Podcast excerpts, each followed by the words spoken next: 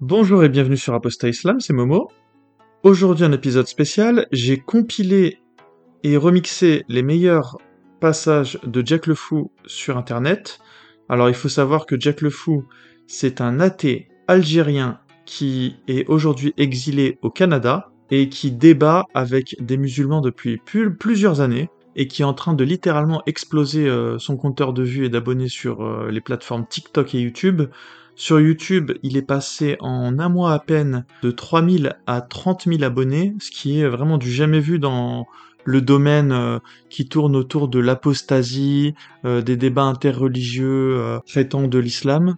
C'est incroyable ce qui est en train de se passer avec Jack le Fou, et je pense que très très prochainement il va dépasser le nombre d'abonnés de Magitou Kacha. C'est une personne qui est spécialisée dans les entretiens épistémiques, donc euh, qui va prendre le temps de, discuter avec les musulmans et de tester leur euh, niveau de connaissance euh, dans l'islam. Et il a une cette particularité, c'est celle d'avoir mis au point quelques stratagèmes pour très vite aller droit à l'essentiel et parler des textes et des textes gênants en islam. Il en a conclu en tout cas de son expérience que le point noir et le point central où il fallait se focaliser, c'était celui qui traitait de la pédophilie avec euh, le fait, euh, comme anecdote, qu'Aïcha, la femme du prophète, a été mariée avec euh, ce dernier quand elle avait 6 ans et que son mariage a été consommé lorsqu'elle en avait 9.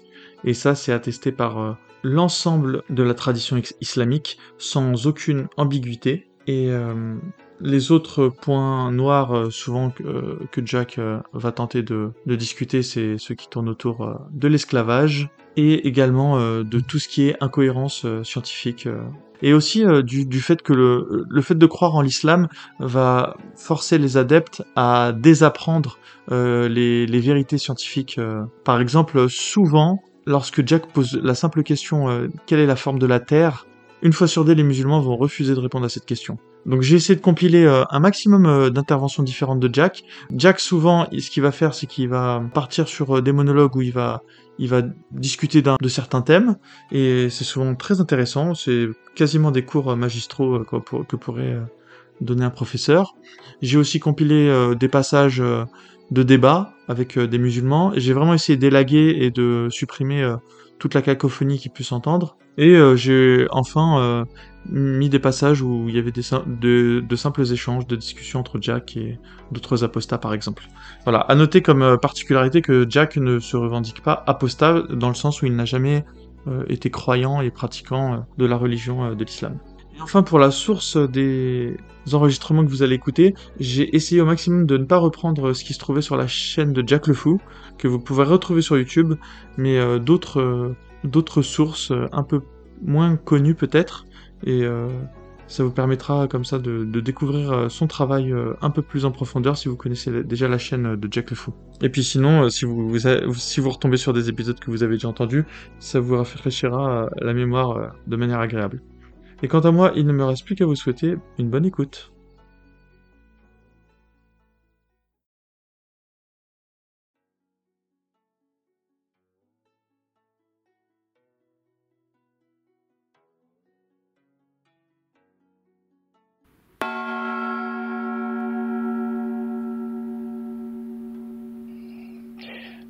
Ben, je, je suis surpris, déçu, mhm.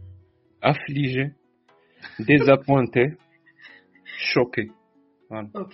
Euh, s'il y a d'autres adjectifs, euh, je vais finir par les trouver. Et euh, mhm. je, je, ne pensais pas. Parce que je ne vous cache pas que je connais pas du tout la France. Mais alors là, pas mhm. du tout. J'ai, j'ai jamais, jamais eu la chance de, de visiter la France ou un truc comme ça. Peut-être qu'un jour. Mais, mais je j'y connais rien. Enfin, tout ce que je, je connais de la France, c'est les histoires de mon père, vu que lui, il a, il a, il a habité là-bas pendant 20, 25 ans, un peu plus genre. Mhm. Et les livres, voilà, quelques films, et surtout les livres de philosophes des Lumières et compagnie. Mais je pensais pas que c'était oui. que le pays des droits de l'homme et des Lumières euh, n'avait plus d'électricité. je vais dire ça comme ça. Sérieusement, j'ai été, j'ai été choqué. Hein. Oui, oui. Hmm. Mais je pense que c'est parce que les, les gens qui, qui savent, les gens qui savent, euh, soit ne disent fois de mots, soit ils, soit ils le disent de manière très timide et très souvent cachée. Les gens qui savent. Oh, et, donc quand tu prends, quand tu prends, je prends n'importe quelle idéologie, hein, n'importe mhm. quelle idéologie, tu la mets dans une société et tu interdis d'une façon ou d'une autre toute approche critique de cette idéologie, ben elle va finir par devenir hégémonique, forcément. Elle va, mhm. elle, va même devenir euh, une vérité absolue. Et, et, moi, c'est euh, autant j'ai été choqué par le niveau, le niveau des, des, des personnes qui défendent l'islam sur leur argument. C'est oui, oui. Sérieusement, je, je sais que ce que je vais dire va, va vous choquer un peu, mais j'avais vraiment l'impression quand voilà quand je, je débattais avec des Français d'origine ou je ne sais pas comment comment vous vous faites vos catégories, euh, j'avais vraiment l'impression que je venais de la voilà je suis un homme hein, donc je vais faire une analogie du football. J'avais vraiment l'impression que je débarque de, la première ligue ou de la Champions League et je vais aller jouer contre euh, une cinquième division. Ah. sérieusement c'était des arguments. J'avais vraiment je j'avais aucun mérite aucun mérite parce que leurs arguments étaient débiles. Et je sais pourquoi leurs arguments étaient débiles. Parce qu'ils n'ont pas été confrontés à la contradiction. Hmm. Même ceux qui, même ceux qui défendent l'islam n'ont pas été confrontés à la, contradiction. Ils, ils, ont été laissés libres. Ils, ont, ils avaient le champ libre. Donc ils n'avaient pas, ils n'ont pas l'habitude de la confrontation, donc ils n'ont pas pris le temps de connaître les contre-arguments, de développer tout un, argumentaire, de, j'avais vraiment l'impression que c'était, c'était n'importe quoi. Et la deuxième chose qui me, qui me choque moi, c'est ça, c'est ça. Je vous montre mon visage moi, moi, je suis algérien et je, je, je, sais ce que c'est qu'un pays euh, qui cède face à la pression. Je sais ce que c'est. Même si les gens, ils font pas ça par, par, par lâcheté ou par, je ne sais pas quoi. Ils ont leurs propres raisons. Je, je suis pas là pour juger les gens. Mais si tu, tu commences à cacher, à cacher la vie, à cacher la joie de vivre, à te cacher pour, euh, je sais pas, il y a plein de raisons qui vont te pousser à, à faire ça, parce que non seulement tu leur donnes du pouvoir sur toi et sur ta vie, mais en plus, tu, tu, c'est comme si tu as accepté, tu as accepté le fait établi que, comme en Algérie maintenant, c'est un pays où il n'y a plus de vie. C'est une terre morte.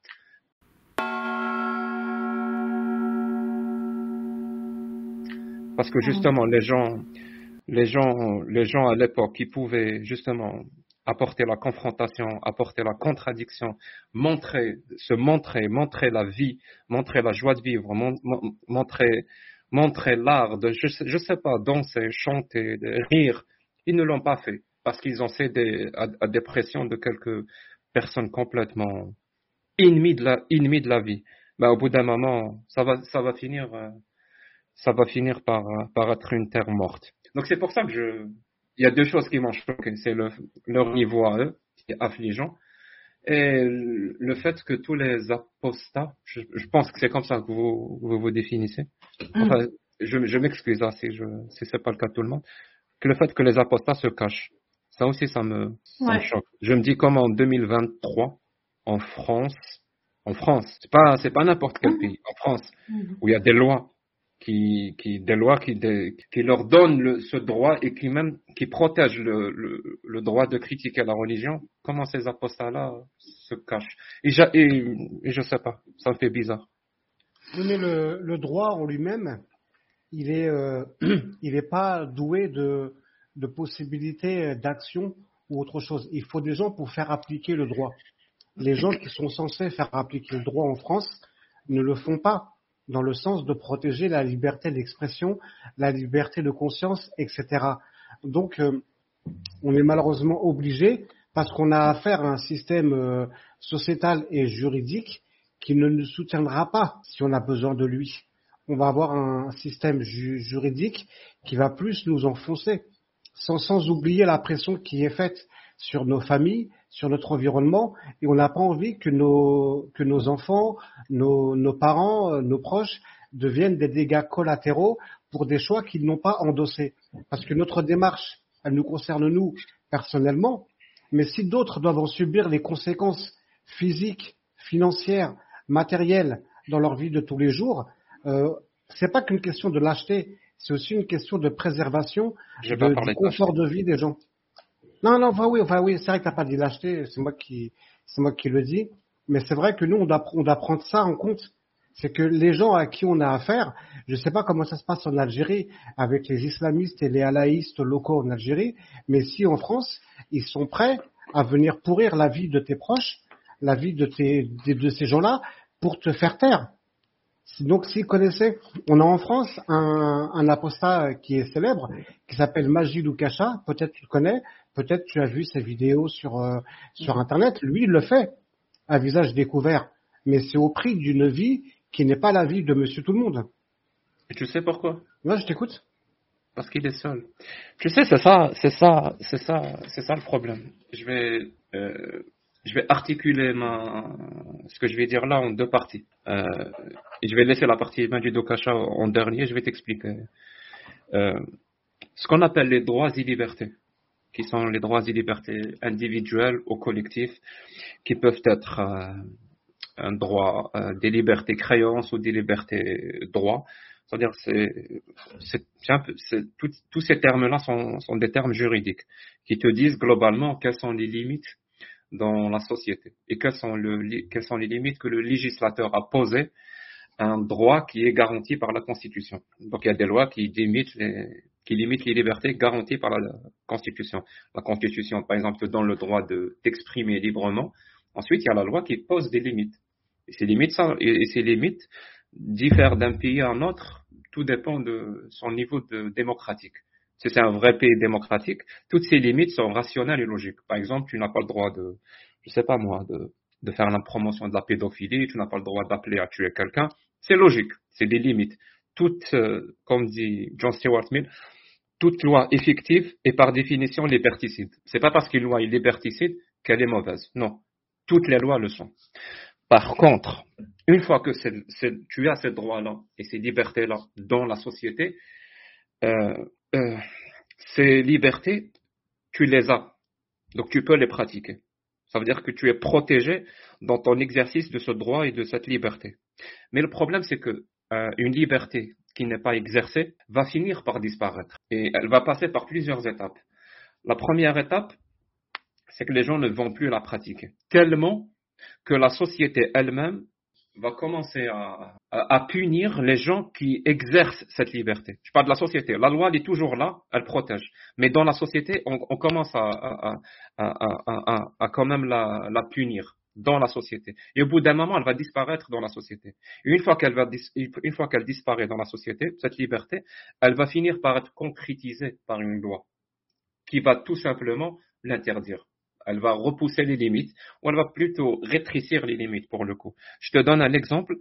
Euh, en, Algérie, euh, on a le droit de ne pas jeûner. On a le droit de ne pas jeûner pendant, pendant. On a le droit de manger, de boire. Personne n'est obligé de faire le ramadan en Algérie. Ça n'existe pas la loi. La loi, la loi qui t'oblige à le faire n'existe pas. Dans les années 70-80, même début 90, les gens mangeaient, buvaient, les restos étaient ouverts, les bars étaient ouverts, les, terrasses étaient ouvertes, celui qui jeûne, jeûne, celui qui ne... Mais, il y a eu euh, des petits changements comme ça, où les gens commençaient à délaisser ce droit. Ils veulent plus. Ils veulent plus prendre le risque de, d'exercer ce droit-là. Donc la société, elle a commencé à, à, à poser des, des, pressions sur les gens qui ne font pas carême, de leur dire euh, respectez les gens qui font carême, mangez chez vous. Vous n'avez pas le droit de manger dehors. Alors qu'il n'y a toujours pas de loi. Et les gens ont commencé, pas par l'acheter, pour éviter les problèmes, pour ne pas, tout ce que tu veux. Au bout d'un moment, au début des années 2000, la police, la police, quand elle trouve quelqu'un qui mange à l'extérieur pendant Ramadan, elle l'arrête. S'il a de la chance, il n'est pas passé à tabac, sinon il l'est. Et euh, au bout d'un moment, on l'emmène euh, face au juge. Et le juge, quand il, quand il voit le cas, il leur dit pour quelle raison vous l'avez arrêté? La police lui dit c'est parce qu'il a mangé. Le juge leur dit mais c'est pas interdit. Il y a non-lieu. Lâchez-le. Ça, c'était le début des années 2000. Euh, début des années de 2010, ça commence à être euh, plus que systématique. La police qui t'arrête. Plus que systématique. Et les juges ne pouvaient pas quand même te, te, te, te punir pour avoir mangé. Donc, ils te punissaient d'autres façons. Trouble à l'ordre public. Euh, euh, si on a essayé de te, de t'arrêter et qu'un verre s'est cassé, tu as cassé quelque chose, on va te punir pour ça. C'était n'importe quoi. Et là, je, vais t'assurer hein, que pendant les années 2020, la loi va finir par s'imposer, qui va interdire le fait de manger à l'extérieur pendant longtemps. Parce qu'une liberté qui n'est pas exercée, elle est perdue. Et de la même façon, une liberté qui est interdite, si elle est exercée dans la société, cette loi qui l'interdit va devenir obsolète. Elle va même finir par disparaître. Je te donne un exemple. Il y a des lois au Texas qui, interdisent aux femmes de porter des jeans. tu vas dire, mais, mais c'est débile, ça n'a aucun sens. Oui, ça n'a aucun sens. Mais il y a eu un temps où cette loi existait, où les femmes n'avaient pas le droit de porter des jeans, des pantalons. Mais au bout d'un moment, les femmes, elles portaient ce qu'elles voulaient. La loi leur interdit, mais elles, elles exerçaient ce droit. Maintenant, maintenant, cette loi, c'est ce qu'on appelle une relique en termes juridiques. Elle est obsolète. Donc les juristes, tous les 50 ans, 60 ans, ça dépend, ils,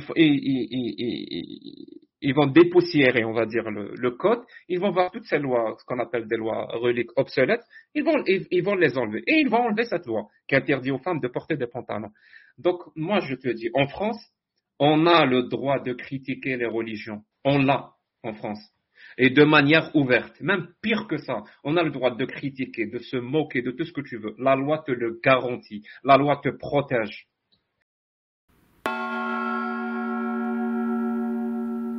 Dans toutes les guerres, euh, de toute façon, dans toutes les guerres, il y a toujours une période de clandestinité. C'est-à-dire, euh, du point de vue stratégique, la clandestinité aide à poser des bases de ce que sera l'issue de la guerre sur laquelle on a, on est, on est pétri de certitude. On, a, on, ne se fait aucune fausse idée sur la fin de la guerre. On arrivera à gagner cette guerre, mais pour le moment, on est malheureusement dans la période où on est obligé de passer, en tout cas en France, par euh, l'étape de la clandestinité pour certains d'entre nous, parce que euh, on est plus utile clandestin et vivant que exposé et mort, je pense.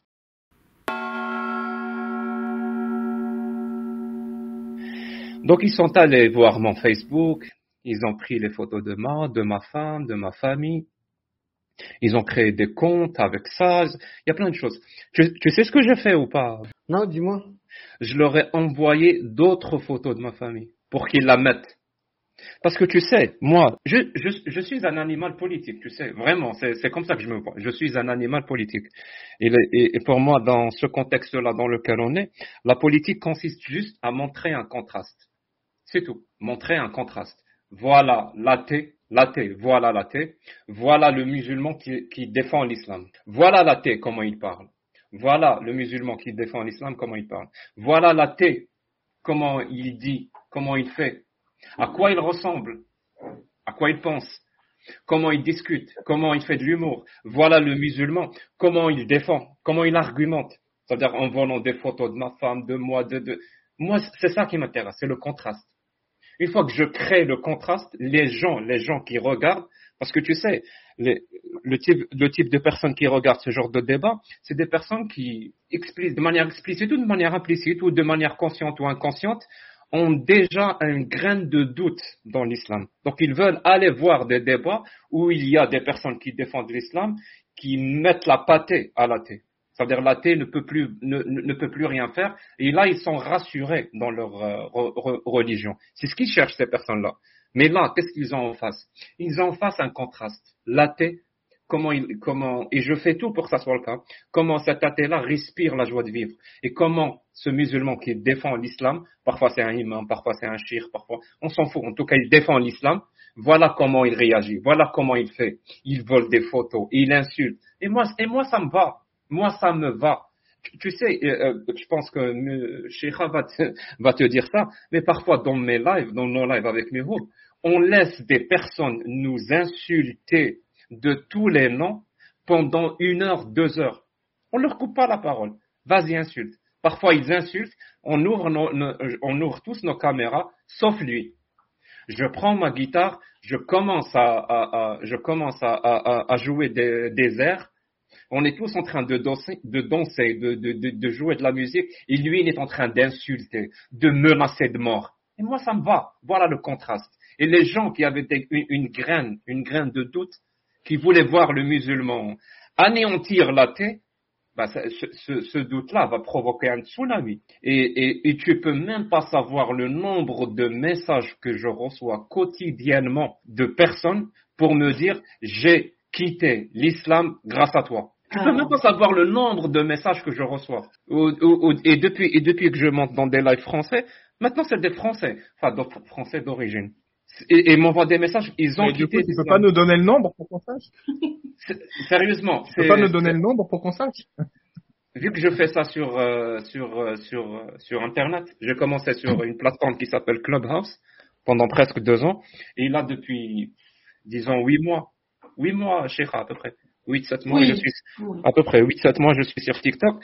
On, on, parle de milliers de personnes euh, à, à ça. Réellement, on parle de milliers de personnes que je peux te citer euh, nommément, ça veut dire.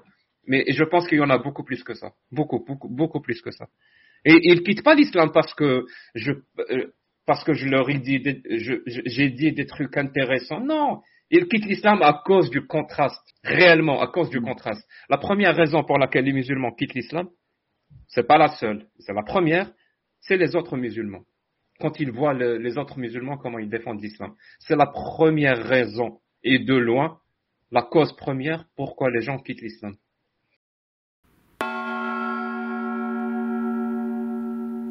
Alors, la religion, c'est quoi? Une religion, c'est quoi? C'est juste une photographie d'une région un temps T. Donc une photographie de sa culture, tout simplement. La culture de cette région à un temps, un temps T. C'est-à-dire l'islam, c'est la photographie de la culture de Quraysh, donc la tribu de, de, l'Arabie, au 7e siècle. C'est leur culture.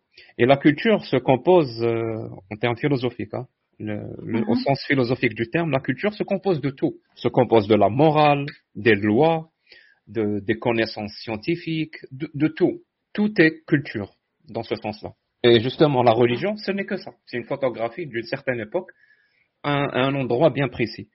Et pour que, pour que cette culture-là prédomine sur notre culture en 2023, qui n'est plus la même, on a 1450 ans de différence, 1450 ans de cumulation de connaissances en plus on sait tellement plus de choses que le peuple de Quraysh, c'est, on peut plus comparer. Mais le fait est que cette culture-là, elle est sacrée. On a sacralisé, non pas la religion, non pas Dieu, non pas prophète, mais on a sacralisé leur vision du monde. Réellement, leur vision du monde, c'est ça qui a été sacralisé, c'est ça qui est sacré dans l'islam et dans n'importe quelle religion, n'importe quelle autre religion. Mais c'est vraiment, beaucoup plus visible dans l'islam. Je, je, dois, je dois l'avouer. Hmm. Donc, pour que cette culture-là puisse subsister encore en 2023, face à toutes ces connaissances, face à, face à, toutes ces, face à, à, tous ces concepts philosophiques, face à tout, pour qu'elle puisse encore subsister dans la tête des gens, il faut, il faut nier la culture de 2023 il faut nier la science, parce qu'on va accepter les connaissances scientifiques de Quraysh. On ne peut pas en même temps accepter les connaissances scientifiques de 2023 des êtres humains, et en même temps une connaissance scientifique qui date de 1450 ans. C'est impossible. C'est impossible. Il y a 1450 ans de différence. On ne peut pas accepter notre morale de 2023 et la morale de Quraysh hein, au 7e siècle. Il y a 1450 ans de différence. Je donne juste quelques exemples euh, en termes de morale, en termes de loi, pardon. Par exemple, le mariage des petites filles, par exemple, le, statut de la femme face à la loi, euh, par exemple, l'esclavage. Il, y, a plein, il y a plein de différences. En 2023, on a quand même euh, assez évolué sur plein de questions. Et le peuple de Quraysh n'a pas évolué. Donc, pour pouvoir imposer cette culture, on doit nier la culture actuelle. On doit la nier. Ça veut dire tout ce qui rentre en contradiction, tout ce qui rentre en contradiction avec la, la culture de Quraysh, il est purement et simplement refusé. Purement et simplement refusé. Comme a dit tout à l'heure l'apostat Kafir, si, si, si, si un mec, la science lui dit que la Terre est plate, euh, la Terre est euh, sphérique, pardon, et que son texte sacré lui dit que la Terre est plate, ben il va refuser la science. Si la science lui dit qu'on est le produit de l'évolution et que la théorie de l'évolution, c'est ce qui pour c'est le meilleur moyen de comprendre cette évolution comment elle marche, et que d'un autre côté, il a un texte sacré qui lui dit que Adam et Ève, ils ont eu des enfants et ces enfants ont copulé entre, frères, et sœurs pour qu'on arrive, ben, il, va, il va favoriser le texte. Pourquoi? C'est une autre question. Je n'ai pas envie de, de, de, de, m'éparpiller. Pourquoi? C'est une autre question. Mais le fait est, est là.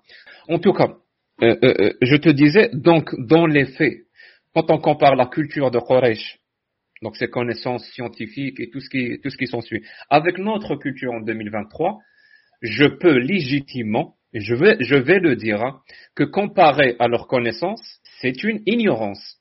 C'est pas des connaissances, c'est une ignorance. Il y a tellement de choses qu'ils ignorent que maintenant on connaît, que par rapport à nous, c'est, c'est, c'est, c'est pas, c'est pas des connaissances, c'est une ignorance. Donc, au fait, le croyant, le musulman qui sacralise ces textes religieux, c'est pas les textes religieux en lui-même qu'il sacralise. Ces textes, ces textes, religieux émanent d'une ignorance par rapport à nous. Donc, ils, sacralisent l'ignorance elle-même. Hmm. Et pour que cette, euh, cette ignorance puisse euh, euh, subsister à notre époque, il faut que l'environnement, l'environnement de, de, de, de, la société soit ignorant. il faut, il faut, il faut partout mettre de l'ignorance partout dans la société pour que l'islam puisse subsister, pour que Dieu puisse subsister. Parce que s'il n'y avait pas cette, ignorance généralisée dans la société, ben, l'islam ne peut pas subsister. L'islam ne peut pas subsister. Qu'est-ce que, qu'est-ce qu'un verset comme, euh, et quand il eut atteint le coucher du soleil, il le trouva euh, euh, se, couchant à l'intérieur d'une mer boueuse.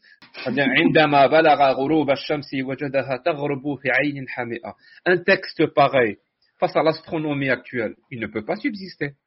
Il n'a aucun sens. Il n'a aucun sens. Un hadith sahih comme le prophète répond à la question, où va le soleil quand il se couche? Où va le soleil quand il se couche? Le soleil mm.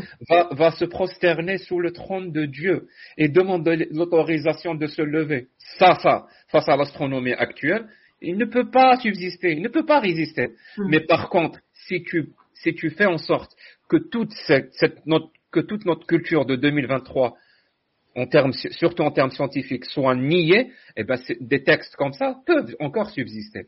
Et bien sûr, c'est quoi les répercussions de tout ça?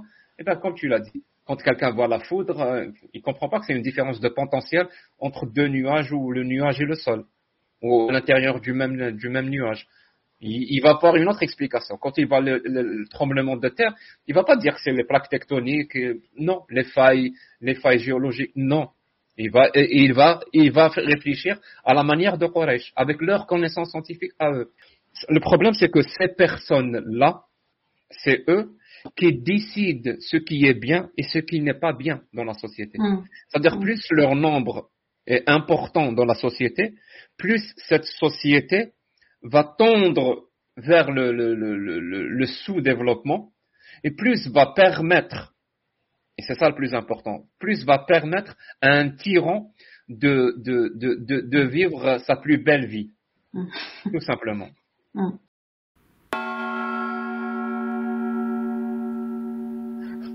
Parce que j'ai constaté, j'ai constaté des trucs quand j'ai vu les débats bah, entre entre affaires, entre Français. Uh-huh. J'aimerais juste vous dire un truc. Hein. Je sais que je vais vous paraître euh, un peu cavalier pour citer encore. Euh, C'est beau. euh, tous les chemins, quand vous faites un débat avec quelqu'un qui défend l'islam, hein, tous les chemins mènent à Aïcha. Je répète, hein. Tous les chemins mènent à Aïcha. Ne perdez pas votre temps. Tous les chemins vont mener à Aïcha.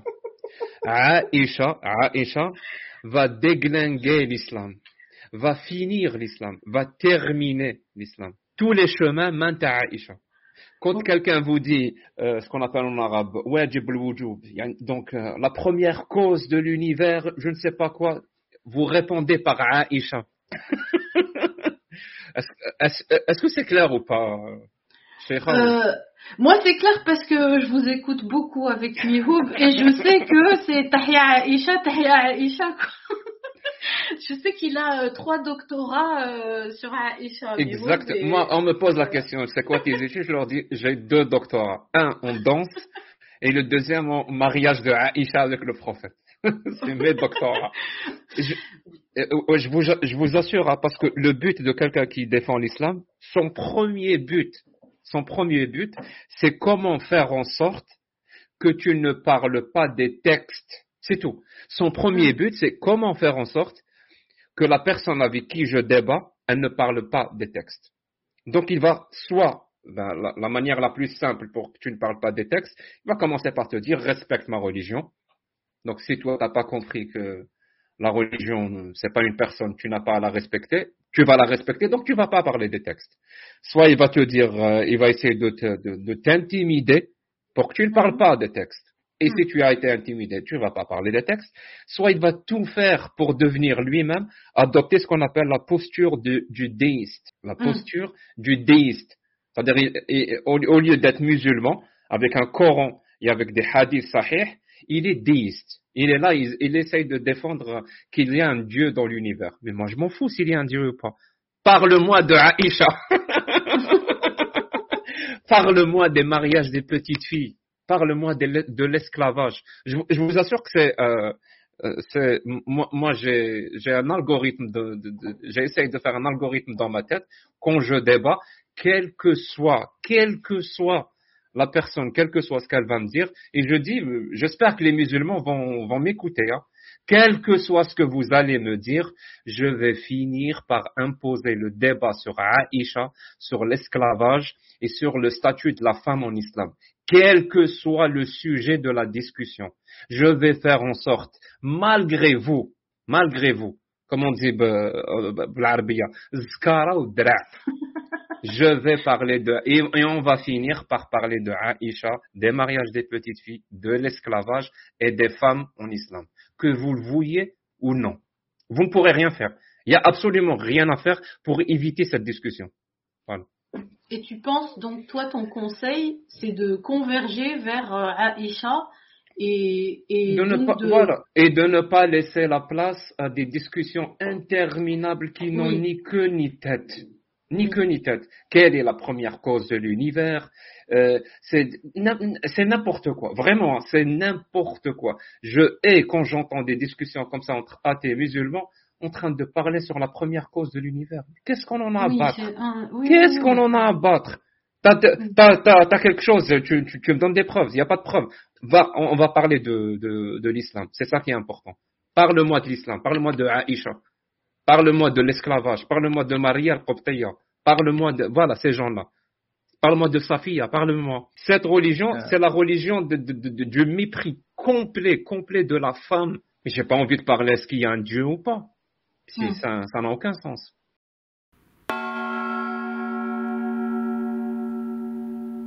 C'est pas parce que Allah t'a aidé ou non, c'est parce qu'on t'a endoctriné cette religion. Point. Et je te défie de me donner une explication plus rationnelle que celle-là. Ouais. Je sais pas quoi dire, moi, Jack. Si tu avais, été, euh, si né en Inde et on t'aurait endoctriné l'hindouisme, tu m'aurais dit Shiva m'a aidé. Je dirais pourquoi Shiva? Pourquoi pas Allah? Pourquoi pas Ahura Mazda? Bah, L'explication, c'est parce que tu es né en Inde et que tu as été endoctriné par la religion hindoue. Mais toi, il faut que tu es algérien. Et on t'a endoctriné cette religion. Tu sais comment la religion est endoctrinée? C'est pas par c'est pas par une forme d'éducation ou quoi que ce soit. Pas du tout. Euh, l'être humain, quand il est très jeune, je veux dire vraiment très jeune, hein, je parle d'un an, deux ans, jusqu'à 12, 13, euh, il est ignorant. Il est ignorant de la vie. Je te parle d'ignorance. Il ne sait pas. Il vient de naître, il ne connaît rien. Le, truc, c'est que euh, cet enfant-là, pour que qu'on favorise sa, survie, parce qu'il vient dans un monde où il ne connaît pas les dangers. Il connaît pas les dangers. Donc pour favoriser euh, sa, survie, la nature a fait en sorte, et à travers l'évolution, elle a fait en sorte que euh, l'enfant est programmé pour écouter les personnes d'autorité dans son entourage. Par exemple, ses parents. Il est programmé pour les écouter et pour leur faire confiance il est programmé. Par exemple, son père va lui dire ne mets pas tes doigts dans la prise. Il va pas essayer de comprendre. Qu'est-ce que ça veut dire? Il va pas mettre ses doigts dans la prise. S'il le fait, ben, il meurt. C'est simple. Ne, ne traverse pas la, route en courant. Ben, il va pas traverser la route, en, courant. Il fait confiance à son père.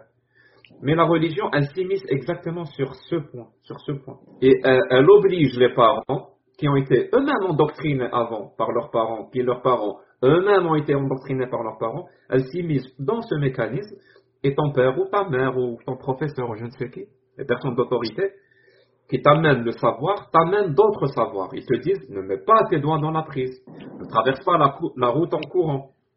Euh, euh, Dieu existe, c'est Allah, et Mahomet c'est son prophète. Tu dois aimer plus que ta mère et ton père. Si tu n'obéis pas à, à Allah, tu vas finir en enfer et tu vas te brûler. Et on dit ça à des petits gamins. C'est ça l'endoctrinement, euh, Madara. Que tu le veuilles ou non, on t'a dit ça. On nous, on nous a tous dit ça. Pour ma part, pour ma part euh, excuse-moi Jack, euh, j'ai pas, j'ai pas eu d'endoctrinement euh, de la part de mes parents.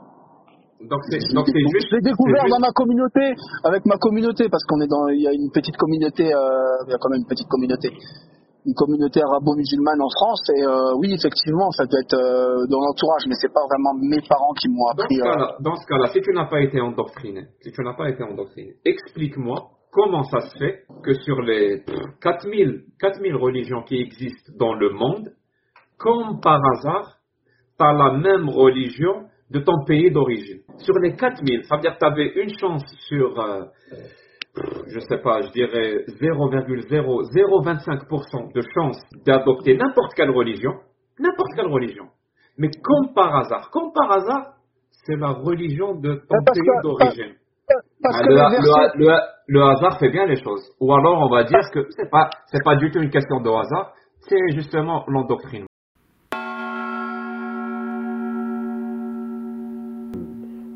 Je veux dire, j'ai un petit niveau, mais je veux dire, euh, j'ai quelques arguments euh, réfutant l'athéisme. je reste tout de même. Réfutant l'athéisme Oui, le, principe athéiste. On peut réfuter l'athéisme? Je ne savais pas. Bah, forcément, mais c'est comme si moi je disais, tu peux pas réfuter l'islam. Parce que moi, ah, je, crois. Si, si, je peux réfuter. Bah oui, mais sauf que. Réfuter l'athéisme, je ne vois pas comment. Bah, c'est tout le principe de la, réfutation, de la, la réfutation, pardon. Toi, tu penses que tu es... C'est quoi l'affirmation de l'athéisme que tu refutes bah, le principe, le, le, principe athée en général. Non, mais si tu le refutes, on refute une affirmation. Je, je, je pense qu'au moins on est d'accord sur ça. Oui, oui. oui. C'est quoi l'affirmation de l'athéisme que, l'athéisme est la vérité que.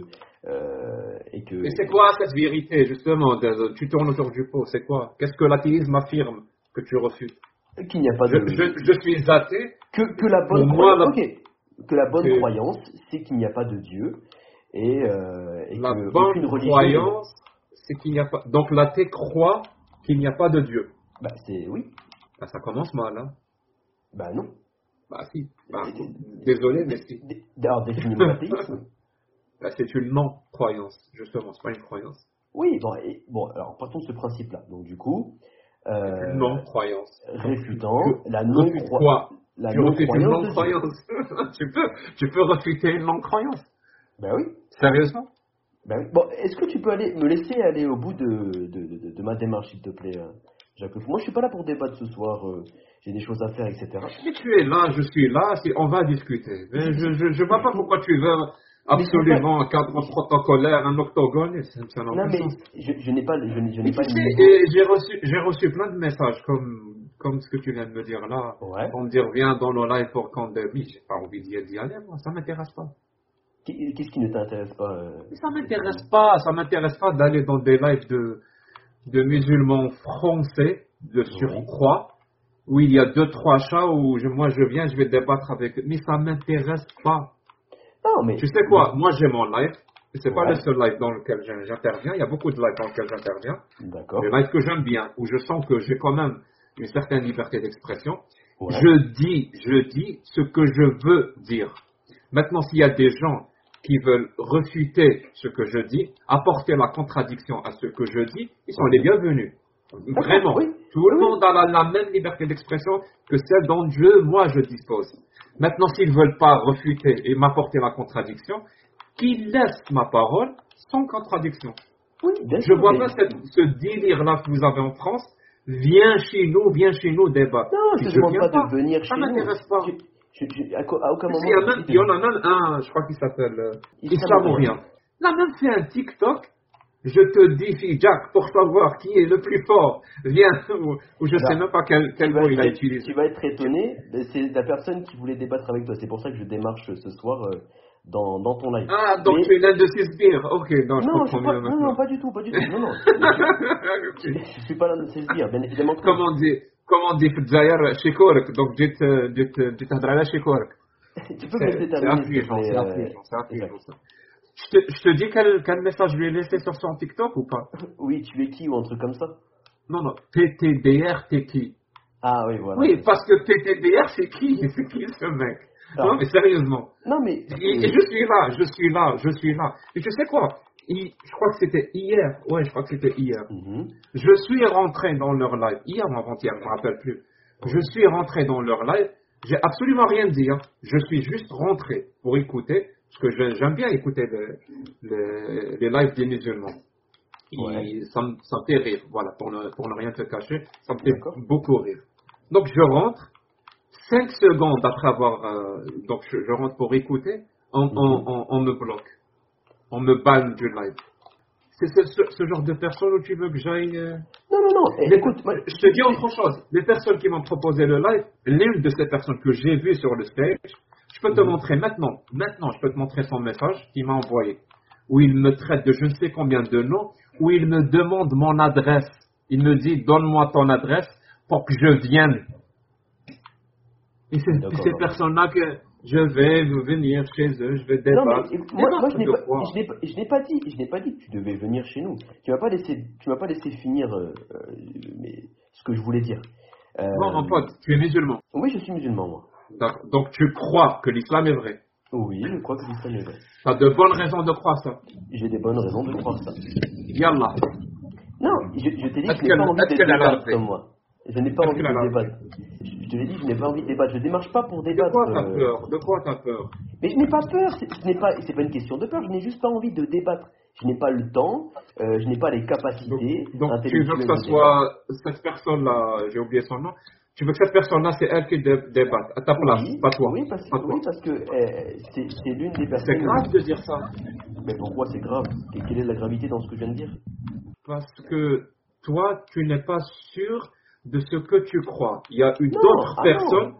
il y a d'autres personnes qui, eux, connaissent les raisons pourquoi toi tu crois. Et c'est à ces autres personnes à qui tu as loué ton cerveau, réellement tu leur as donné ton cerveau, ils pensent à ta place, c'est ces personnes-là qui savent mieux que toi pourquoi tu crois et, pour, et quelles sont les bonnes raisons qui font que toi tu crois en- dans l'islam. Non, non, non. C'est grave de dire ça. Non, ce n'est pas grave, pas du tout. Non, non, c'est. c'est- Sérieusement, moi je trouve que c'est grave. J'espère, j'espère qu'un jour, j'espère que jamais, jamais, je ne tiendrai un discours comme le tien. Parce que le jour où je tiendrai un discours comme le tien, quelqu'un vient me, parler, est-ce que tu crois à quelque chose? Je dis oui, je crois, on sait quelque chose. Il me dit tu es sûr? Je lui dis oui, je suis sûr et certain. Il me dit est-ce qu'on peut débattre? Je lui dis non. Il y a une autre personne qui, elle, sait pourquoi je suis sûr et certain. Moi, moi, je ne peux pas débattre. Le jour où je dirai ce genre de phrase, je vais monter dans, une, dans un bâtiment et je vais me jeter. Euh, Je, je peux, je peux t'assurer que je, que je vais faire ça. Parce que j'aurai aucun respect pour moi. Par exemple, le Coran, il nous dit la femme est une couverture pour l'homme et l'homme est une couverture pour la femme. C'est pas une preuve d'égalité, par exemple. Non, je te pose la question à toi. Parce que Ah, non, c'est pas, tu- c'est pas une preuve d'égalité des droits. hein. ah ouais, ok, d'accord. Et ce que j'ai compris là tout à l'heure, tu as dit Dieu. Tu as prononcé le mot Dieu. Ben, comment tu peux connaître Dieu sans la religion? Je suis athée. Ben, Tu as dit Dieu tout à l'heure. Je suis, je suis athée? Donc, je ne crois pas. Dieu. Ah, tu crois pas que Dieu existe? Du tout. Je ne crois pas que Dieu existe. ouais. Ok. Donc tu penses que l'homme est venu sur Terre euh, comme ça, tout seul? Quoi le rapport quoi le rapport Ben je sais pas. Bah si. Ben je voudrais savoir ta croyance. Parce que t'es athée, mais t'as bien, bien, euh, t'as bien appris à l'école qu'on vient du singe, par exemple. Ah bon? Tu as appris ça toi à l'école? Moi j'ai appris ça à l'école, oui. Ah merde, t'avais qui comme professeur? Parce qu'il faut, le, il faut quand même le dénoncer. Fernand Nathan. Fernand Nathan. Fernand Nathan, tu as dit que tu, tu, tu, venais du singe? Fernand Nathan, à l'école, m'a dit que je venais du singe. Et il y a même, et il y a même des lois en France qui sont passées que si t'es pas d'accord avec le fait qu'on vient du singe, ben tu peux même, tu pouvais même faire une garde à vue. Tu pouvais même Ah retrouver tes parents. Carrément. Ouais, carrément. Mais c'est quoi, c'est quoi la loi exactement? Parce que... Ouais, c'est, une loi qui est passée, on n'a pas le droit d'être euh, Ouais, complotiste. mais c'est quoi, c'est quoi la loi Ouais. C'est quoi le numéro C'est quoi le numéro de la loi? Euh, je sais pas exactement. C'est la vérité ce que dit. Mon pote, cette loi n'existe pas. Et Fernand Nathan, j'imagine que tu fais référence au, au livre des écoles. C'est ça, Amina Fernand Nathan. Enfin, je sais pas. J'imagine que c'est ça. Un grand franc-maçon. Personne, ah, personne, personne ne dit que l'être humain vient, vient du singe. Ok, ben tu penses qu'il vient personne ne dit ça. Ah, il est beau ton symbole là. Il est beau Tu ton sais, tu, sais, tu, sais, tu sais qui dit ça, que le- que l'être humain vient du singe? Tu sais qui dit cette phrase? Cette phrase. hein. Cette phrase, c'est les, Ah oui. c'est les, c'est les croyants qui ne connaissent absolument pas la théorie de l'évolution, qui disent ce genre de phrase. Et, et d'ailleurs, c'est c'est comme ça, c'est comme ça que moi, je peux reconnaître quelqu'un qui ne connaît rien à la théorie de l'évolution. Parce qu'il me dit cette phrase, que l'homme vient du singe. Dès que quelqu'un te dit l'homme vient du singe, il faut que tu, c'est bon, dans ta tête, cette personne ne connaît rien à la théorie de l'évolution.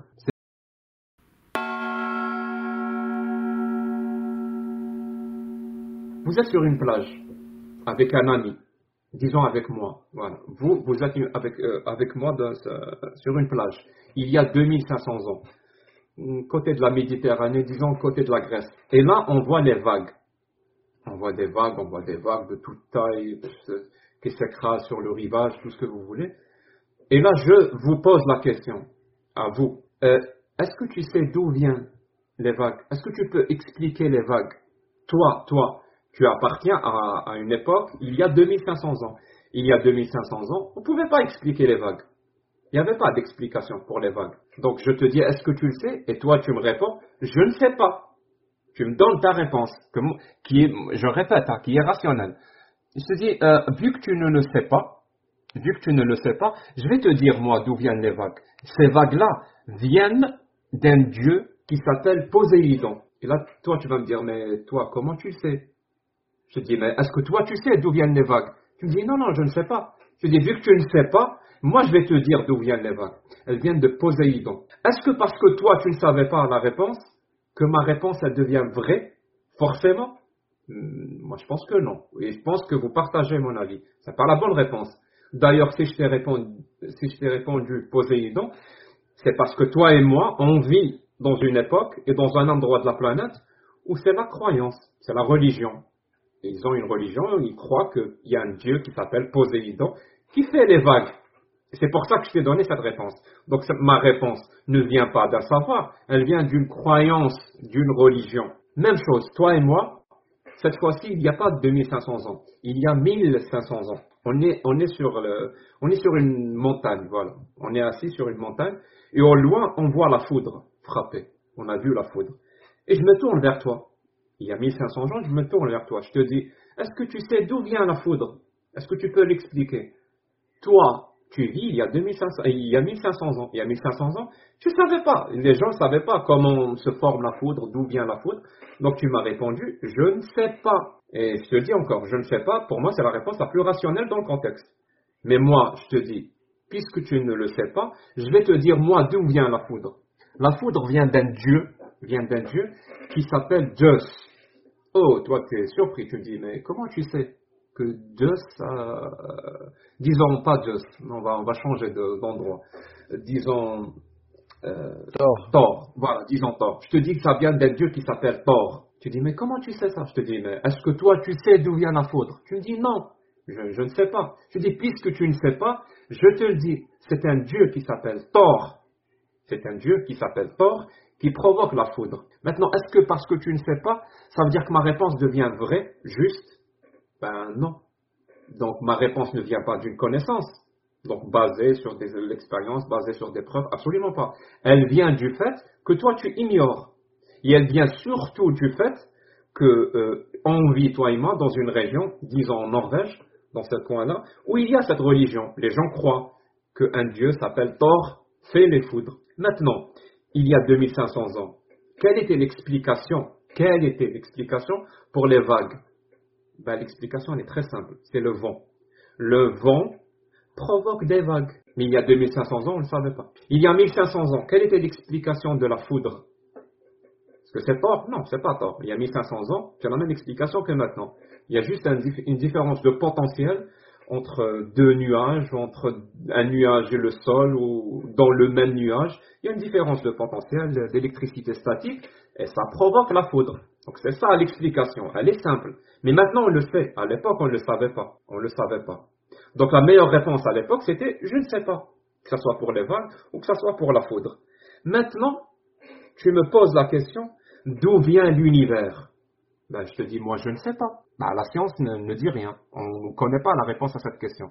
Et toi, tu me, tu me dis, vu que tu ne sais pas d'où vient l'univers, moi je vais te dire, ça vient d'un Dieu. Et après, ça dépend. Si tu es musulman, tu vas me dire, ça vient d'un Dieu qui s'appelle Allah. Si tu es zoroastrien, tu vas me dire, ça vient d'un Dieu qui s'appelle Ahura Mazda.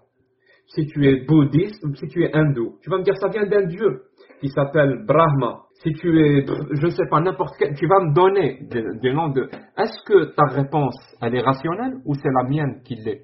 Moi, je te dis, je ne sais pas. Parce que la science ne sait pas. On n'a pas encore les connaissances pour savoir d'où, euh, comment, d'où vient l'univers.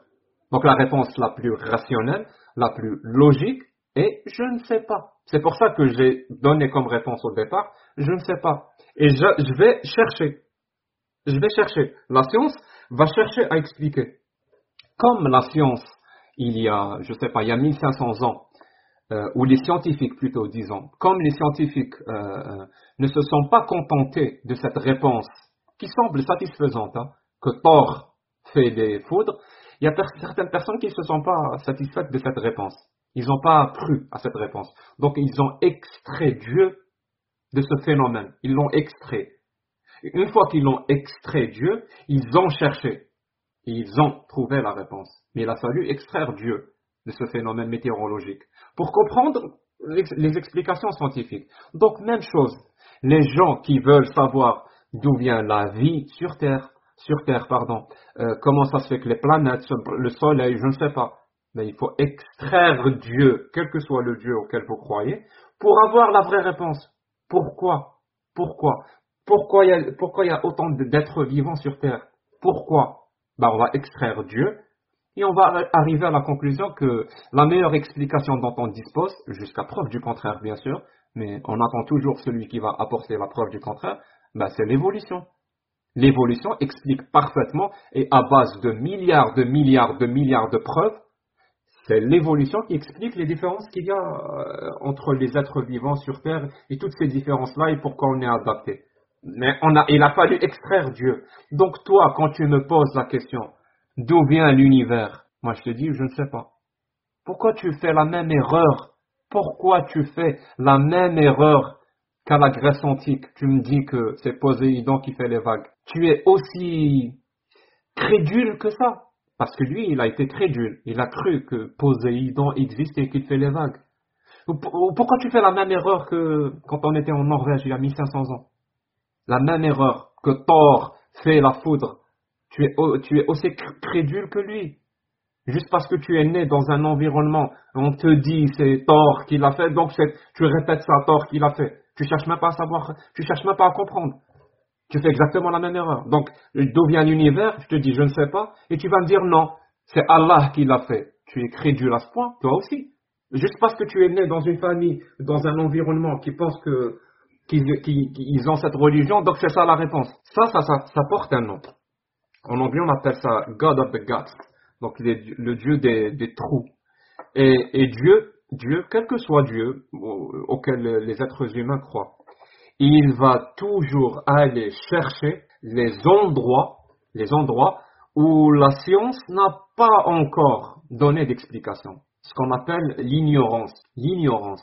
Et à chaque fois, Dieu, ce Dieu-là, quel que soit le Dieu auquel vous croyez, il va aller chercher ces endroits où il y a encore une ignorance. Il va dire, vu que vous ignorez comment, donc c'est Dieu. Et on va placer Allah, on va placer Poséidon, on va placer Thor, on va placer Zeus, on va placer Shiva, on va placer n'importe qui, juste parce qu'on ignore. Et une fois qu'on a fini par découvrir, on a l'explication scientifique, ce Dieu-là, il disparaît. Il disparaît par magie. Il est où Poséidon en 2023 bah, Il n'existe plus. On n'a plus besoin de lui. Il est où Thor en 2023 bah, Il a disparu. On n'a plus besoin de lui. Bah, c'est la même chose. Le jour où on va euh, avoir plus de connaissances, donc un peu moins d'ignorance, là où votre Dieu se cache, on va le dénuder, on va le,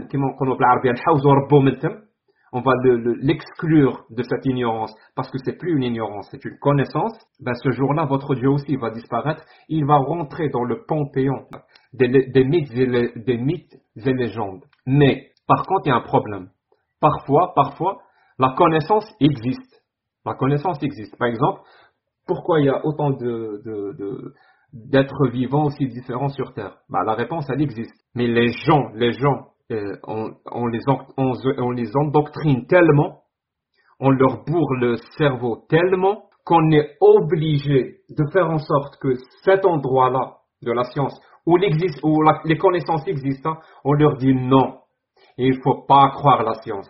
Là, c'est une ignorance les gens ignorent comment l'être humain est apparu sur Terre. Donc ils vont dire, vu que les êtres humains ignorent, alors qu'ils n'ignorent pas, on fait tous, on a des preuves, on a, on a tout ce qu'il faut pour ça. Donc ils vont dire non, il y a une ignorance ici. Donc ils vont vous obliger à être ignorant de ce que la science connaît. Pourquoi? Juste pour que votre Dieu subsiste encore, il existe encore. Et posez-vous la question, un Dieu, un Dieu comme Allah, qui a besoin, qui a besoin, nécessairement besoin de créer de l'ignorance là où il n'y en a plus, ou aller chercher l'ignorance là où il y en a, pour continuer à exister. À quoi bon? À quoi bon? Donc euh, la seule façon que ce Dieu existe, c'est soit de faire appel à une ignorance, donc on fait appel à l'ignorance, soit on crée cette ignorance là où elle n'est pas, donc toi-même tu deviens ignorant, juste pour que ton Dieu existe encore.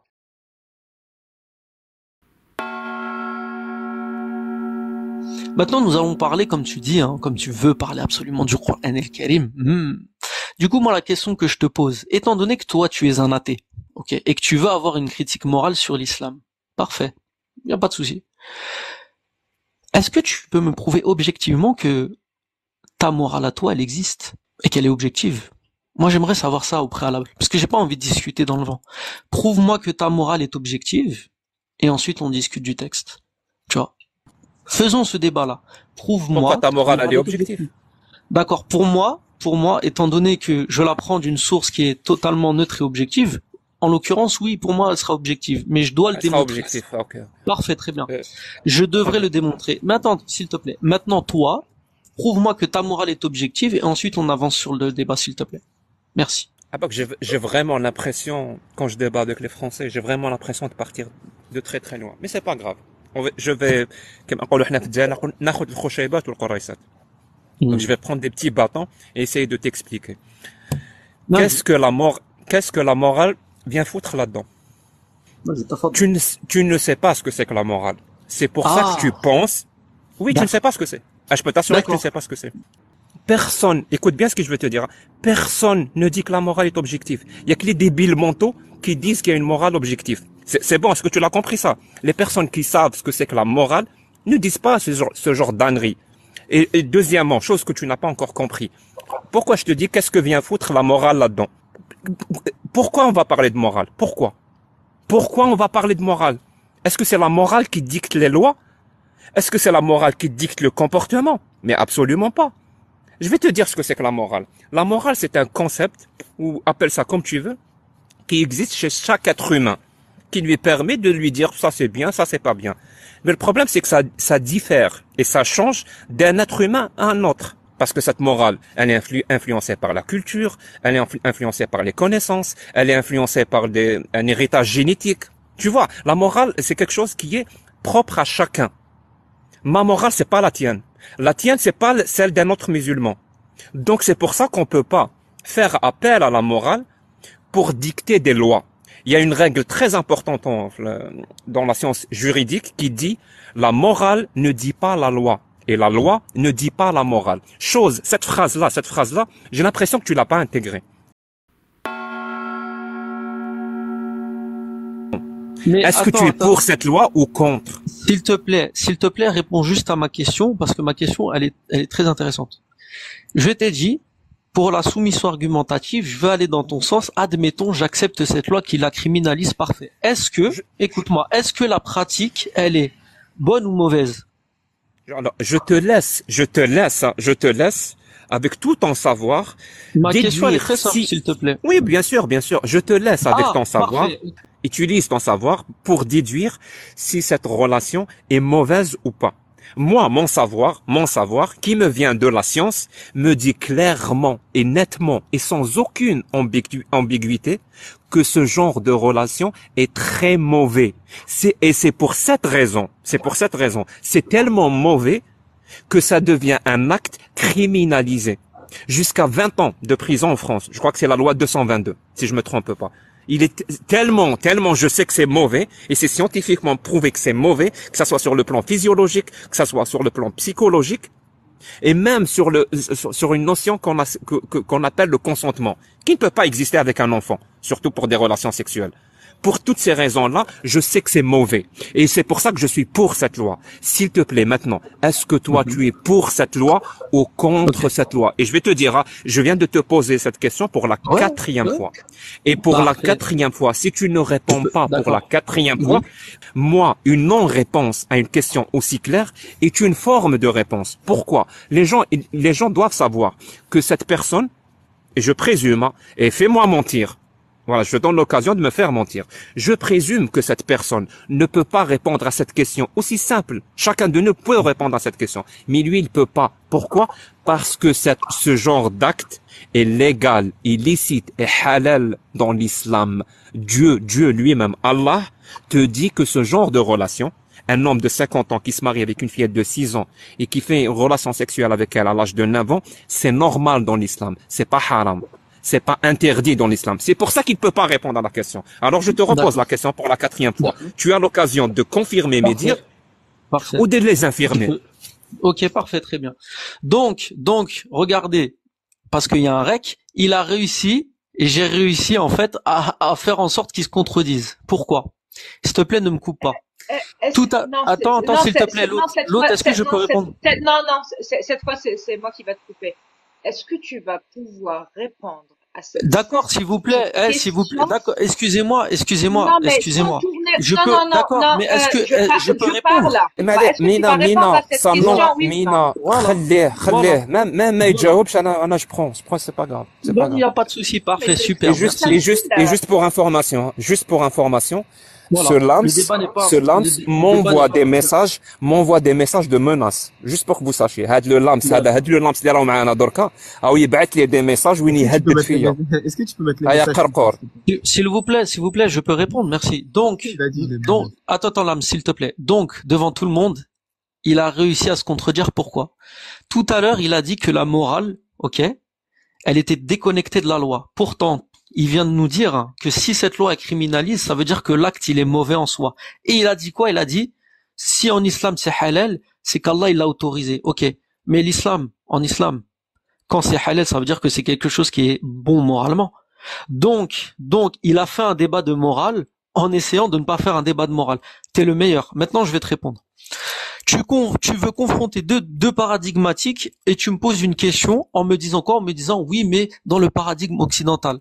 Sauf que ça n'est pas le mien, c'est le tien. Et tu as dit quoi? Tu as dit scientifiquement c'est mauvais. Donc tu as lié la, science avec la morale. Donc déjà, tu viens de faire encore de la morale. Maintenant, je te réponds. Pour moi, en tant que tel, en tant que musulman, ok, ce hadith-là, cette pratique-là, ce mariage précis entre le prophète et elle, nous on le dit et on n'a aucune honte de le dire, c'est bon, c'est valide, c'est bon, c'est valide. Maintenant, est-ce que l'ulama, donc les gens de l'islam, les savants, les scientifiques, etc., qui ont étudié ces questions juridiques, qu'est-ce que eux ils ont dit? Ben ils ont dit qu'il y a des cas où non, ça n'est pas acceptable, selon bah, la société et autres. Et dans notre société à nous, puisque toi tu as étudié le fiqh, ça, ça ne sera pas acceptable. Donc, est-ce que son mariage à lui, il est acceptable? La réponse est oui. Est-ce que cette pratique-là, en tant que telle, est acceptable? La réponse est non. Voilà. Et je n'ai pas honte bien, de le dire. très bien, Maintenant, très bien. je termine, Tu- je tu conclus, reposes- je tu reposes s'il te sur- tu re- tu- je pas- tu reposes sur plaît, quel texte islamique pour nous dire que c'est pas acceptable? Ah, bah tu sais, je repose sur quoi? Bah je repose sur ce qu'on appelle el usul al fiqh, à savoir el el urf. Hein Parmi l'école de Médine. Vas-y, va- donne-moi, donne-moi, donne-moi Je un donné- musulman, je t'ai donné un, un savant qui dit que c'est haram. Vas-y. Ok, j'a- j'arrive. Parce que toi, tu veux nous dire oui, c'est haram, etc. Donc tu veux faire de la morale. Je t'ai dit, je t'ai attrapé. Je savais que j'allais t'attraper sur ça. Subhanallah. Bien, J'arrive. bien, hein. bien, bien sûr que c'était, bien sûr que c'était pas de la morale. Moi, quand je t'ai dit de des, la morale pure. écoute, écoute bien, pure. écoute, écoute bien parce que là, c'est, c'est pas que c'est pitoyable. Ah, le non, mais je niveau, il est tellement bas, j'arrive même pas à y croire que je, que je suis obligé de dire ça. La loi, la loi, la loi qui interdit ce genre de pratique repose sur des connaissances. Des Mais connaissances. connaissance C'est pas de la morale. Je vais te dire, il y a des méta-analyses qui prouvent que de relations sexuelles entre un adulte et un enfant, une petite fille, ça provoque, ça provoque plein de choses sur le plan physiologique. Ça provoque des hémorragies internes qui peuvent amener à la mort. Ça provoque le fait que la, la, la, la- fille, son bassin, n'est pas prêt, n'est pas prêt pour Attends, porter des bébés. Elle prend toutes les grossesses. Écoute bien ce que je vais te dire. hein. En médecine, toutes les grossesses en dessous de, de 18 ans, c'est des grossesses à risque. À risque pour la mère et pour l'enfant. D'accord. Donc, ima- imagine, attends, imagine, non, non, j'ai pas fini. Imagine 9 ans. Imagine 9 ans. Et en plus de ça, je t'ai parlé d'un concept qui s'appelle le consentement. Comment veux-tu comprendre qu'il y a des études, des méta-analyses, qu'il y a des connaissances scientifiques qui ont prouvé que ce genre d'acte provoque des dommages irrémédiables sur la petite fille? Si tu ne peux pas, si tu ne sais pas ça, c'est grave. C'est très grave, c'est très grave. Et tu me parles de morale. Elle est où la morale là-dedans? Je te parle de connaissances scientifiques. Je te dis, c'est pas pour des considérations morales que cette loi existe. Aucune loi n'existe pour des considérations morales, sauf dans des pays où, où, où, où, c'est des, des, des dictatures, si tu veux. Dans un pays qui se respecte, un pays démocratique, des lois, le législateur ne fait pas des lois pour des considérations morales, mais pour d'autres considérations. Et là, cet exemple, cette loi qui interdit, qui criminalise la pédophilie, et, et, et, on appelle même ça un viol, c'est pour des parce qu'on a des connaissances que cet acte-là euh, provoque provoque des, des, des, des, comment dire ça des, maladies sur le plan psychique, par exemple le syndrome de stress post-traumatique. On trouve on trouve ça sur le DSM-5. Et Ça provoque aussi des hémorragies internes. Je t'ai dit que le bassin n'est pas prêt. Il y a un autre concept qui s'appelle le consentement, de euh, une relation sexuelle entre deux personnes où l'une des deux personnes n'est pas consentante. On appelle ça un viol. Et justement, une fille de 6 ans ne peut pas donner son consentement. Il existe un âge du consentement. Ceux qui qui veulent pas comprendre. L'athéisme vient d'un mot euh, grec, aphéos. A, théos. Donc, euh, A, c'est non, ou la négation si vous voulez, ou quoi que ce soit. Théos, c'est les dieux. Donc, vivre sans les dieux. Vivre sans les dieux, tout simplement. C'est quelqu'un qui vit sa vie sans qu'il y ait un dieu dans sa vie. C'est simple à comprendre. Aphéos. Et donc, euh, l'athée, l'athée, c'est quelqu'un qui n'a pas de croyance. Il ne croit pas. C'est pas quelqu'un qui a une croyance. Il y a une absence de croyance. Quand on parle de Dieu, il y a une absence de croyance. Donc, c'est quelqu'un qui ne croit pas. Il ne croit pas que Dieu existe. C'est simple. Quelqu'un qui a une croyance, c'est quelqu'un qui croit que Dieu existe. Ou c'est quelqu'un qui croit que Dieu n'existe pas. L'athée n'a pas de croyance n'a pas de croyance. C'est aussi simple que ça. J'arrive pas à comprendre fasse celui d'hier, n'arrive pas à, comprendre cette, ce concept. Ne pas croire. Je ne le crois pas. Et l'athée, et moi je suis athée, pourquoi je ne le crois pas? Pourquoi je ne crois pas? Pourquoi je ne crois pas à l'existence de Dieu? Eh ben, moi, j'essaye d'être rationnel par rapport aux choses que je crois et aux choses que je ne crois pas. Et ça veut dire quoi, être rationnel? Être rationnel, c'est faire en sorte que quand tu crois à quelque chose, que tu aies de bonnes raisons pour croire, avoir de bonnes raisons de croire. S'il y a de bonnes raisons pour croire, ben être rationnel, c'est croire. S'il n'y a pas de bonnes raisons de croire, être rationnel, c'est ne pas croire. Et en ce qui s'agit de, de Dieu, et là on parle toujours du Dieu déiste, avec un D. C'est pas le Dieu des religions, le Dieu déiste. Donc le Dieu déiste, s'il n'y a pas de bonne raison, donc il n'y a pas de- d'argument qui prouve son existence, il n'y a pas de preuve qui, prouve aussi son, existence, donc il n'y a pas de raison de croire. Et je peux vous assurer que, que, qu'il n'y en a pas. Toutes les, tous les arguments, les preuves sont basés sur, sur un non-sens, sur, sur une ignorance, sur le, le fait que ceux qui présentent ces arguments ne comprennent pas la moitié des mots qu'ils disent. Donc, quand il n'y a pas de bonne raison de croire, ben je crois pas. Je veux être rationnel. Et, c'est quoi les bonnes raisons euh, en ce qui s'agit de Dieu? Ben, C'est les preuves. Est-ce que les preuves existent Est-ce que les preuves de son existence existent Est-ce que les preuves de son inexistence existent ben, Les deux n'existent pas. Il n'y a, ni- preuve de son existence, ni preuve de son inexistence. Donc, je n'y crois pas. Je ne crois pas qu'il existe, parce qu'il n'y a pas de preuve. Et, et donc, euh, euh, cette position-là, si on peut appeler ça comme ça, ça serait euh, l'agnosticisme. Donc, quelqu'un euh, d'agnostique, ce que je suis. C'est-à-dire, moi, je suis athée parce que je suis agnostique. Mon athéisme vient de mon agnosticisme. Donc, mon, euh, euh, l'agnosticisme il consiste à dire qu'il n'y a pas de preuve de l'existence ou de l'in- l'inexistence. Il y a même pire que ça, plus que ça, il n'y a pas de preuve, euh, il y a impossibilité d'avoir ce genre de preuve. Il y a impossibilité en ce s'agit de Dieu. Pourquoi il y a impossibilité? Parce que justement, moi, je suis athée, parce que je suis agnostique, et je suis agnostique parce que je suis ignostique. Ignostique. Et agnostique, c'est un concept apparemment qui, apparemment, il y a, des gens qui l'ont, entendu pour la première fois. L'agnosticisme consiste à quoi? Ben, C'est, c'est un truc très simple. C'est un concept qui te dit, avant de me demander des preuves de l'inexistence de quelque chose, ou l'existence ou l'inexistence de quelque chose, ben, donne-moi une définition. De quoi est-ce qu'on parle Quand tu me dis Dieu, c'est quoi? Donne-moi une définition. Parce que les preuves, les preuves qu'on doit chercher pour l'existence ou l'inexistence doivent obligatoirement être tirées de la définition de ce qu'on cherche. S'il n'y a pas de définition, comment veux-tu qu'on définisse quelle sorte de preuve on cherche? Donc il faut une définition. Plus la définition est précise, plus les preuves qu'on doit chercher seront précises et claires. Et Dieu, il n'y a pas de définition. Je vous assure, hein, il n'y a pas de définition. Chacun y va de sa propre définition qui, généralement, l'écrasante majorité des cas, c'est même pas Dieu. Il est en train de parler d'autre chose. Soit il parle de l'univers, soit il parle de, de la nature, soit il parle de, d'une énergie. Ça n'a aucun sens. Vraiment aucun sens. Donc, vu qu'il n'y a pas de définition, donc impossibilité d'avoir des preuves, donc la position la plus rationnelle, et je défie quiconque de me prouver le contraire, la position la plus rationnelle consiste à dire, s'il n'y a pas de raison de croire, donc il n'y a pas de preuve, il n'y a pas de définition, absolument rien, eh ben je n'y crois pas. C'est comme si moi je te disais, est-ce que tu crois à l'existence de blablabla? Est-ce que tu crois à l'existence de blablabla? Toi, tu sais pas ce que c'est que ça.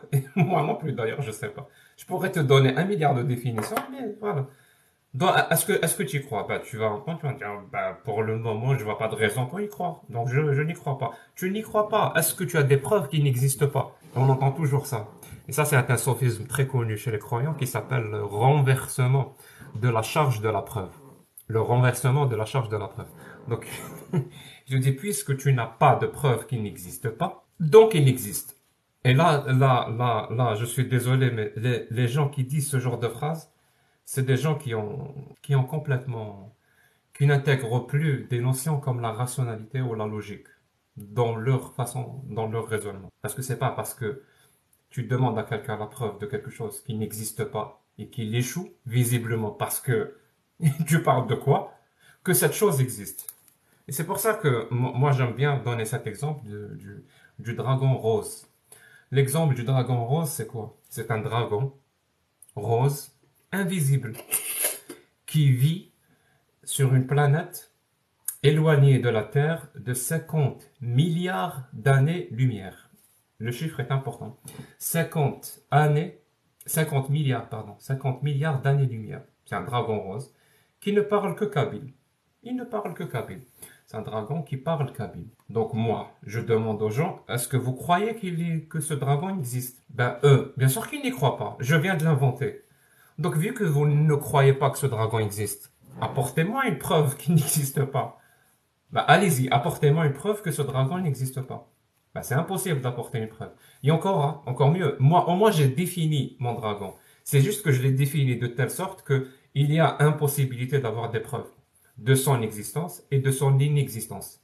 Parce que justement, il vit sur une planète éloignée de 50 milliards d'années-lumière, c'est-à-dire au-delà de l'horizon de l'univers observable, qui est de 5 46,5 milliards. C'est-à-dire tout ce qui est au-delà, euh, même si on vivait 1000, 10 000 de milliards de milliards d'années, on saura saura pas ce qu'il y a au-delà.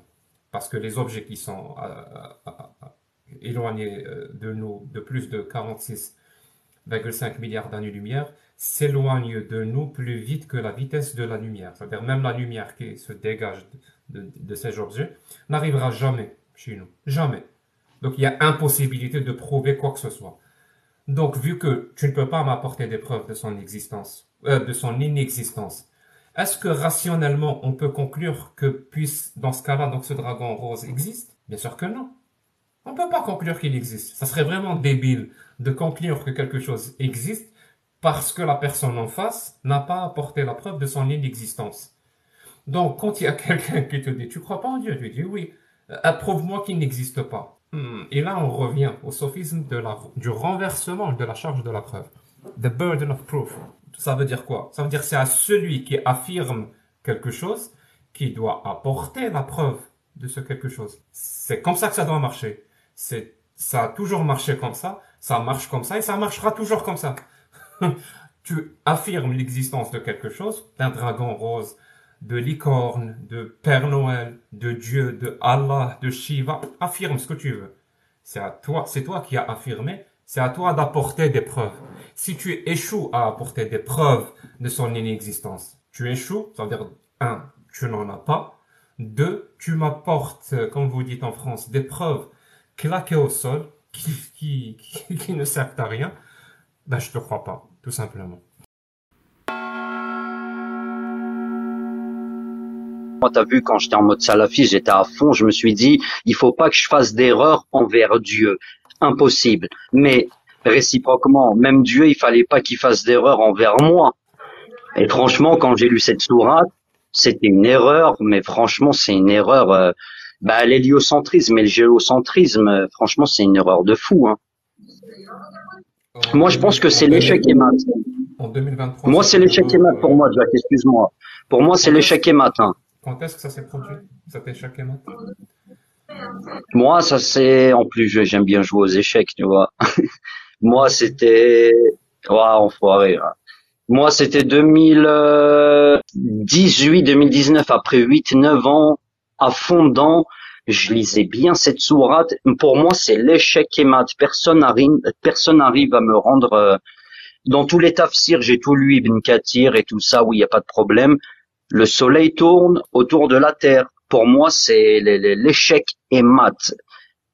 Le soleil ne peut rattraper la lune, telle la nuit rattraper le jour et chacun voguant dans son orbite. Mais quand il dit le soleil ne peut rattraper la lune, ça veut dire que dans un synonyme de pensée, je me dis que le soleil, il est censé faire une course avec la lune.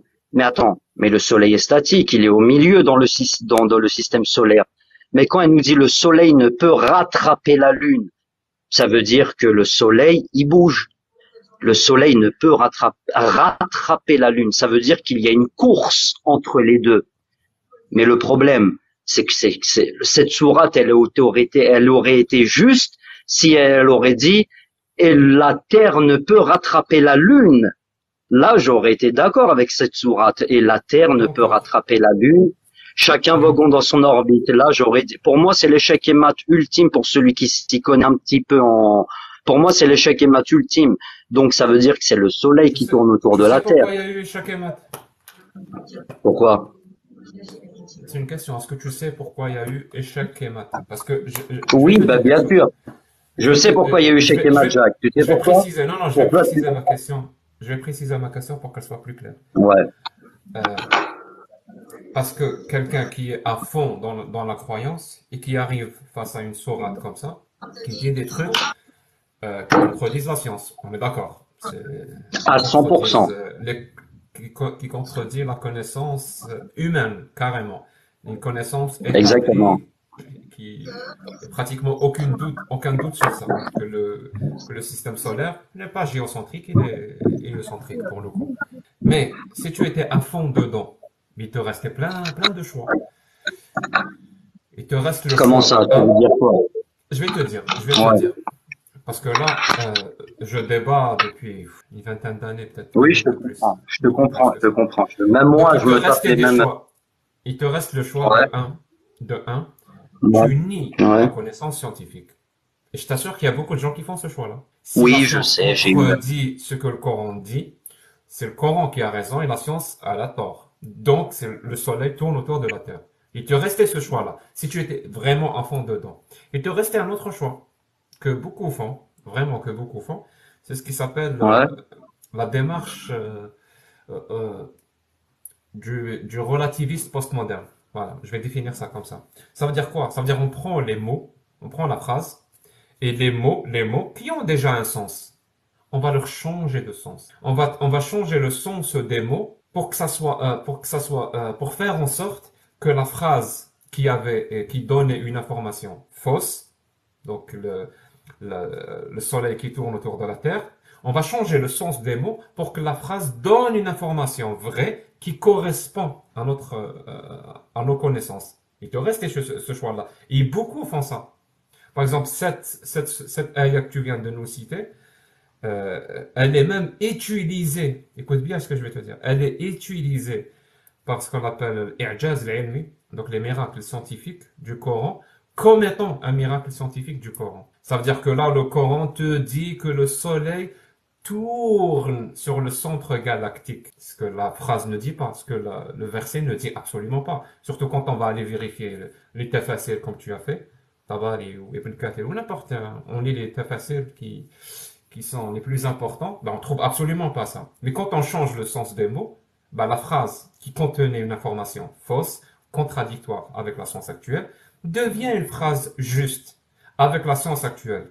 Et vu, vu que la science actuelle n'est pas la science du 7e siècle, donc ça devient un miracle scientifique. Et les gens font tout le temps ça, tout le temps ça, tout le temps. Mais vraiment, ils font tout le temps ça. Donc, d'où ma question, pourquoi tu n'as pas fait ça?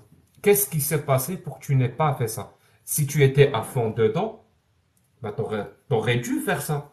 Il y avait quelque chose qui t'a empêché de faire ça. Est-ce que, par- est-ce que, je sais pas, est-ce que tu as une formation scientifique qui t'a empêché? Est-ce qu'il y avait Non, déjà des, des doutes? Est-ce que t'as une, est-ce que t'as, Non, mais mais après, faut prendre en compte aussi mon, mon historique dans la vie. C'est que moi, t'as vu, avant, à l'ancienne, euh, moi, j'ai arrêté l'école en CM2. Tu vois ce que je veux dire ou quoi? J'ai arrêté l'école très tôt. Puis ensuite, euh, comme tous les paumés de France qui arrêtent l'école tôt et tout ça, les, la le banditisme et tout, on s'est mis dans la religion. Mais après, quand j'ai décidé de refaire ma remise à niveau, ça veut dire de de de, de rien de reprendre l'école et tout ça. Moi, je connais, mais c'est là où je vois que le danger de l'islam, en fait, ça marche sur les ignorants. Parce qu'une fois que je me suis rendu compte que j'ai commencé à étudier le système solaire, moi, j'avais arrêté l'école à 12 ans, les mathématiques, les, tout ça là. Mais je me suis rendu compte, je me suis dit, mais en fait, on m'a, on m'a, mais on m'a quoi, on m'a, carrément baladé, tu vois ce que je veux dire ou quoi? Et c'est là que je te réponds à ma question, c'est que moi, à la base, j'avais pas de savoir, j'avais rien du tout. On m'a bluffé. Moi, ensuite, j'ai refait une remise à niveau, j'ai repris l'école, puis après, je suis arrivé jusqu'à un niveau universitaire. J'aimais bien la philosophie et tout. C'est là qu'après, j'ai, con- compris vraiment comment on m'avait mis la douille. Tu vois ce que je veux dire? Et quand j'avais lu pertinemment la sourate Yassine verset 40, là, je me suis dit, mais attends, mais il y a un problème dans l'équation. Et voilà, c'est pour te répondre à ma question. Ça te répond ou ça te répond pas? pas complètement. Je reste Bah, à la fin. Sur ta fin, mais c'était quoi que je voulais que je te, je te réponde? En fait, j'ai pas compris. Ben, pour répondre à ma question, il aurait fallu que toi, de ton côté, que t'aies fait ce qu'on appelle une réelle introspection pour identifier le, le paramètre qui a fait que tu as pris cette, cette ayah comme elle l'est. tu n'es pas tombé dans le relativisme et tu n'es pas tombé dans le dans, le, dans, dans, dans Excuse-moi, la sacralité de l'ignorance. T'as compris? Non, ben exactement, je suis pas tombé dans la sacralité de l'ignorance. Bah, tu me reproches quoi d'avoir enlevé les lunettes de la sacralité pour pouvoir lire euh, les, Qu'est-ce les, qui a les fait, ayats qu'est-ce qui a fait que t'as, t'as pu enlever les lunettes? Parce que tu m'as raconté juste avant, Qu'est-ce qui a fait? j'étais Ah, à fond dedans. Je vois ce que Tu vois veux dire. Je vois ce que tu veux chose, dire. il y a Je quelque vois chose, ce que y a quelque chose qui ne colle pas pour moi. Bah en fait, je vais pas te mentir, tu sais c'est quoi qui a fait ça? C'est en fait, c'est ma sincérité, ma sincérité envers Dieu. Moi, quand j'étais dans la religion, j'ai toujours voulu être sincère en mode, euh, mais en mode même si je suis devant mes propres contradictions, je suis une, mais j'ai, mais moi, dans la religion, ça veut dire que moi, je me mentais pas à moi-même. J'avais pas le syndrome de l'autodisquettage, comme je dis ça. Tu vois, moi, euh, j'ai développé l'autodisquette. Tu vois, les gens, ils s'autodisquettent. À un moment, quand ils voient des, des éventualités, des, des, des, des trucs qui, ça colle pas. Ben, les gens, ils rentrent par mécanisme de défense. Je sais pas, j'ai l'impression qu'ils rentrent dans un syndrome d'autodisquette. Ils se mettent des disquettes à eux-mêmes. Et moi, quand j'ai lu cette Eya, je me suis dit, mais non, mais moi, je suis tellement sincère, j'essaie tellement d'être dans l'introspective, dans la conscience, dans la, bon, je me suis dit, je peux pas. Non, Tu vois ce que je veux dire? Je, je peux pas me continuer. Je peux pas continuer à être dans le mytho. Je me suis dit, mais franchement, là, il y a marqué quoi, là? Il y a marqué? Je vais, je Ouais, vais, excuse. je vais te, je vais, je vais, dire, je vais te dire ce que je pense, hein. C'est c'est mon avis, hein. Peut-être que je me trompe, peut-être que je me trompe pas, mais c'est ce que je pense après avoir parlé avec toi. Je pense qu'il y a eu un, un défaut dans ton endoctrinement, monsieur Ziani. Euh, parce que l'endoctrinement, il joue sur plusieurs niveaux. J'ai comme l'impression que on n'a pas beaucoup joué sur la peur de l'enfer et, de, et des tourments de la tombe pour t'endoctriner. Ton endoctrinement euh, s'est effectué d'une autre façon.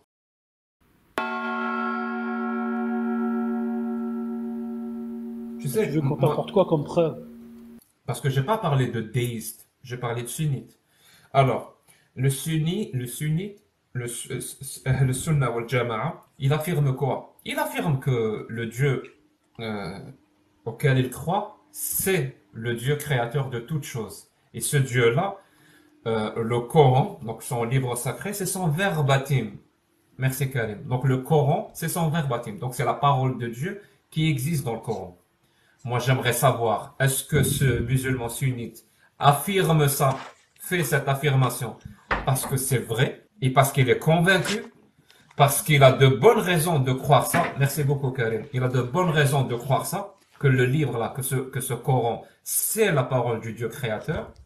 Ou est-ce qu'il affirme ça juste parce qu'il a été endoctriné? En utilisant la peur, la crainte et l'éducation dès l'enfance pour affirmer ce genre de truc. Donc l'endoctrinement. Il ne sait, il n'a aucune, il n'a aucune bonne raison d'affirmer ce qu'il affirme. Juste par héritage. J'ai répondu de manière exhaustive à ta question. Wow. C'est la première fois que je tombe sur quelqu'un comme toi. Excuse-moi, mais. Et donc, et toi Non, mais tu es, excuse-moi. tu es- tu es Non, mais musulman mais. par conviction ou par, juste par héritage et endoctrinement? Non, mais par, par conviction, moi. Qu'est-ce qui t'a convaincu que le Coran est la parole de Dieu? Écoute bien ce que je veux te dire. hein. Si tu, il y a deux choses, deux choses, deux choses. Si tu me, si tu me les dis, ça veut dire que tu n'es pas convaincu. Si je te demande qu'est-ce qui t'a convaincu que le Coran c'est la parole du Dieu créateur, si tu me dis un, parce que c'est écrit dans le Coran, tu fais ce qu'on appelle un raisonnement circulaire. C'est, c'est la preuve flagrante que tu as été endoctriné et non pas convaincu. La deuxième chose, si tu me donnes un argument qui ne, qui n'est pas spécifique à Allah, tu vas me dire, le Coran est la parole du Dieu créateur parce que quand je sors, je vois les oiseaux, je vois la, la planète Terre, je vois la lune, je vois le soleil. Ça ne parle pas du Coran. Alors, qu'est-ce qui t'a convaincu que le Coran c'est la parole d'Allah? Euh, comment, comment t'expliquer ça? Avec des mots. En clair Avec, Avec des des mots à moi Euh, La vie et la mort, peut-être. Le Coran, c'est la parole du Dieu créateur parce que la vie et la mort. Bien sûr. Je peux développer Chaque parce que chose pour a le un moment, ça ressemble à un, ça ressemble à un argument qui n'est pas spécifique. Chaque chose a un début et une fin, non? Je répète, si, supposons, moi, moi, je suis hindou. Moi, je suis hindou. Je crois que le Dieu créateur, c'est Shiva. Shiva, c'est lui qui a créé, donc pas Allah. Allah, c'est une, C'est une invention. C'est Shiva qui a tout créé. Et le Carrément Vidas, une invention. le Vidas, le Vidas, le Vidas, c'est la parole de ce Dieu créateur, pas le Coran. Le Coran est un livre euh, écrit par des êtres humains. Et quand tu me demandes des preuves, je te dis quoi? Je te dis la vie et la mort. Tout ce qui a un début a une fin. Est-ce que je vais te convaincre que Shiva a tout créé? Est-ce que c'est un argument fort? Pour te convaincre que Shiva a tout créé Tu vas l'accepter. Tu vas devenir hindou. Tu vas pas devenir hindou. Parce que tu sais que mon argument, il parle pas de Shiva. Il n'a aucun rapport. Il n'est pas spécifique. C'est juste des affirmations sur, sur le monde. Et dans ce cas-là, si tu le refuses, a un hindou qui te le présente, parce que justement l'argument, il est, il est pas spécifique, il ne veut absolument rien dire, pourquoi tu me demandes à moi de l'accepter si toi tu me le dis par rapport à Allah? Mais moi, je, je veux rien t'apporter. Moi, j'essaie de t'expliquer, euh, j'essaie de comprendre. Qu'est-ce que tu veux qu'on t'explique, en fait Ce que tu m'as dit, je suis musulman par conviction. Donc tu as été convaincu. Je t'ai donné un exemple. Donc tu crois que le Coran, c'est la parole d'Allah. Qu'est-ce qui t'a convaincu de ça? Convaincu par la puissance de Dieu. Qu'est-ce qui t'a convaincu que le Coran, c'est la parole du Dieu créateur? Mais, mais, mais, mais ça, ça, mais ça, ça ne regarde que moi et Dieu. Donc t'es pas convaincu? Mais, T'es mais, pas musulman mais par Dieu- conviction? Mais je suis convaincu moi, mais ça regarde que moi. Pourquoi j'irais te l'annoncer à toi? Je te dis que moi je suis convaincu. Donc euh, c'est ça, euh, être convaincu de la puissance de Dieu, que le Créateur. Donc euh, demain, quand tu vas mourir, toi, tu vas bien mourir un jour, non? Tu auras bien une fin. Oui ou non? Oui, oui, oui. Je sais pas Donc, pourquoi vous adorez parler de la mort. Pour le moment, je suis vivant. Et toi aussi, tu es vivant. Ouais, mais, euh, mais c'est la réalité. Tu vas Que avoir tu es- une que fin. tu es vivant. Oui, c'est la réalité que tu es vivant. Ne crois pas que tu vas vivre éternellement. Moi, je crois que je vais vivre éternellement. Bah, si tu tu crois pas en Dieu, donc euh, Ah, donc si je ne crois, je pas que, Ton- si je crois pas en ton Allah, délire, c'est quoi, Je crois fait? que je vais vivre éternellement. C'est où, là Elle est où la relation ben, logique entre les deux Mais mais C'est mais toi mais qui crois. C'est toi qui crois que tu vas vivre éternellement parce que tu crois en Allah. Soit tu vas vivre Oui, pour ah, l'éternité dans le Oui, paradis ou oui, dans l'éternité dans à moi, l'enfer. moi, C'est in- moi. Inch'Allah, si, si Dieu le veut et si je rentre au paradis, je vivrai éternellement au paradis. Et si je rentrerai en enfer, que tu je, es vis, sûr- je, que- je serai en enfer éternellement. Très. Est-ce que tu es C'est sûr le que résultat de mes... Oui, oui. Est-ce que tu es sûr que l'enfer et le paradis existent? Bien sûr. Est-ce que tu as cette connaissance Est-ce que tu es sûr par des connaissances, des bonnes raisons d'être sûr conviction. par conviction ou juste parce qu'on te l'a dit et tu le répètes? Par conviction. Donc, est-ce qui t'a convaincu que l'enfer et le paradis existent? J'attends le, Bien sûr. le truc, Dieu. le truc qui tourne. Bien sûr, Dieu. Bien sûr, Dieu, Ouais. par sa puissance, par sa puissance... T'attends quoi? Un truc qui tourne. Un truc qui tourne. Alors, qu'est-ce qui te dit qu'est-ce, Comment t'es arrivé à la conclusion? Et, et tu es convaincu que le paradis et l'enfer existent C'est un truc comme ça. Comme ça voilà. Le paradis et l'enfer existent parce que c'est écrit dans le Coran que le paradis et l'enfer existent. Et le Ouais. Coran est la parole de Dieu. Je continue. Parce que c'est écrit dans le Coran que le Coran est la parole de Dieu. Donc, c'est écrit dans le Coran que tout ce qui est écrit dans le Coran est vrai. Et dans le Coran, c'est écrit que le paradis et l'enfer existent. Donc, le paradis et l'enfer existent parce que le Coran est la parole de Dieu. Et, la par- et le Coran, c'est la parole de Dieu parce que c'est écrit dans le Coran. Tu vois, on est, on tourne, Mais- mais- on tourne. mais- Je Oui, ça je- va te revenir. commencer à entendre ta voix, ça Ah, les arguments, les arguments, surtout, tu vas te rappeler des arguments. Les arguments Donc- de quoi? Oui, euh, parce que tu parles souvent du prophète sallallahu alayhi wa sallam euh, euh, qui s'est marié avec une jeune fille. Oui, le prophète de l'islam qui Ah, s'est marié avec je une jeune fille. Non, non, je ne parle pas de ça. Non, là, juste il y a deux minutes, t'en parlais. Non, je, je pas moi qui en parle. Moi, je lis ce que les sunnites disent. C'est pas moi qui en parle. Oui, J'ai mais j'ai pas que j'ai pas vu qu'à Mhm. leur époque, donc je ne sais pas ce qui s'est passé. Je te le D'accord. cache pas. Donc, euh, donc, toi, oui.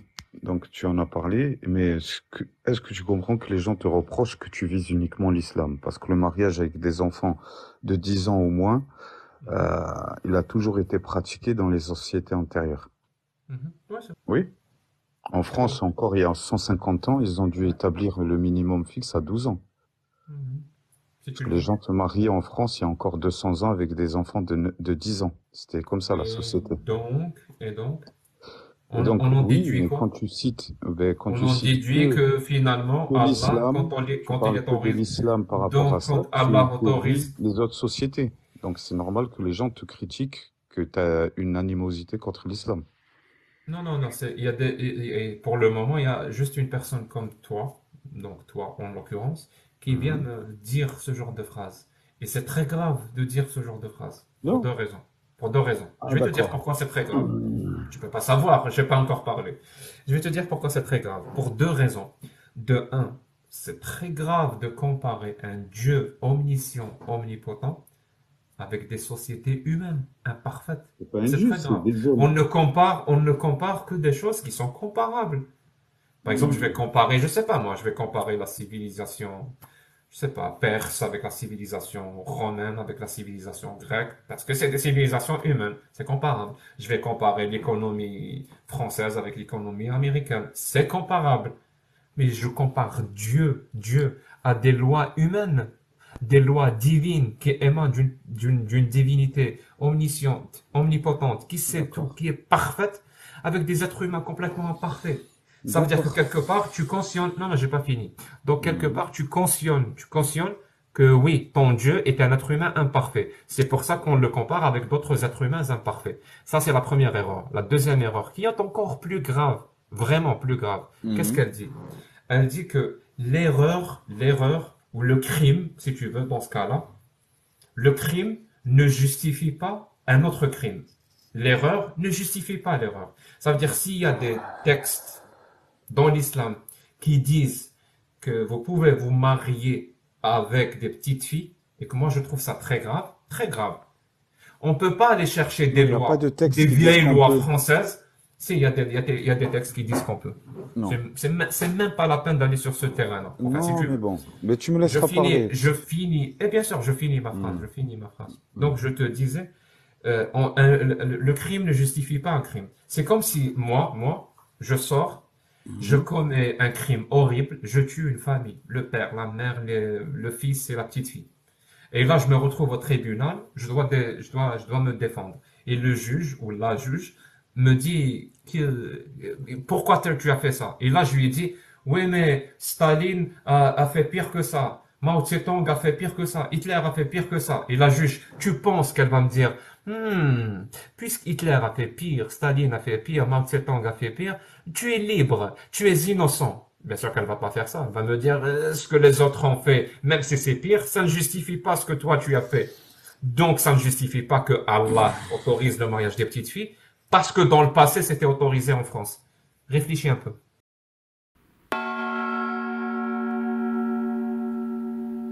Parce que le problème de chez certains musulmans, certains, heureusement pas tous, c'est qu'ils confondent l'islam et les musulmans. Là, ce que Oui. je viens de te dire, là, ce que je viens de te dire, par exemple, je t'ai dit, Zawaj Sahira fil Islam, donc le mariage des petites filles en islam. Mais je parle de l'islam, je parle pas des musulmans. Oui. Quand je te dis l'esclavage dans l'islam, ben, je te parle de l'islam, je parle pas des musulmans. Donc tu Mm. peux pas me dire tu parles mal des musulmans. Je ne parle jamais des musulmans en tant que groupe, individu qui partage une certaine religion. Je parle jamais d'eux. Parce que tu sais pourquoi? Et pourtant je pourrais, mais je me, l'interdis. Parce que sinon je tombe dans un sophisme. Je tombe dans un truc qui n'a aucun sens. Les musulmans, c'est un milliard ou un milliard et demi ou là, je ne sais pas combien ils sont. C'est un groupe hétérogène par définition. Si je leur donne un adjectif commun, la seule chose dont je pourrais être sûr, c'est de me tromper. Parce que par définition, ils sont hétérogènes. Ils sont pas semblables. Sauf si je dis, les musulmans ont un nez, ont deux yeux, des trucs évidents qui ne servent à rien. Par contre, si je leur donne un adjectif, par exemple, ils sont violents, ils sont, ben, la seule chose dont je vais être sûr, c'est de me tromper. Parce que c'est un groupe hétérogène. Par contre, quand je parle de l'islam, l'islam, non. L'islam est une religion. C'est un amas de textes. Donc, quand je te dis qu'il y a le mariage des petites filles dans l'islam, je peux me tromper, comme je peux avoir raison. Quand je te dis qu'il y a l'esclavage, l'esclavage est pratiqué, et autorisé, et codifié dans l'islam, je peux me tromper, comme je peux avoir raison. Mais si je te dis les musulmans c'est des esclavagistes, je ne peux que me tromper. Si je te dis que les musulmans sont pour le mariage des petites filles, je ne peux que me tromper. Je ne peux pas avoir raison. Il n'y a que certains musulmans qui confondent entre islam et musulmans et qui me disent pourquoi tu parles des musulmans, pourquoi tu insultes les musulmans, pourquoi tu vas fort avec les musulmans? Mais je ne parle jamais des musulmans. Je suis moi-même issu d'une famille musulmane. Toute ma famille est musulmane. Tu crois que je vais dire du mal de, des personnes qui sont les, plus proches de, de, moi? Les personnes les plus chères de, les personnes, je dirais, euh, auxquelles je pourrais donner ma vie pour eux. Je vais, faire, je vais dire du mal d'eux, mais je pourrais pas. Ça n'a aucun sens. Je sais que les musulmans, c'est un groupe hétérogène. Il y en a qui sont bien, il y en a qui sont mauvais. Même chose pour les, les athées. Les athées, c'est un groupe hétérogène. Il y en a qui sont bien, il y en a qui sont mauvais. Donc je parle d'une idée, une idée, une idéologie, une religion qui est l'islam. Donc quand je te dis qu'il y a le mariage des petites filles, je ne suis pas en train de dire que les musulmans sont pour le mariage des petites filles. Je suis en train de dire que l'islam autorise le mariage des petites filles. Si vous pensez que j'ai tort, ben faut me le dire. Si moi je l'affirme, vous devez m'exiger des preuves et je vais les avancer.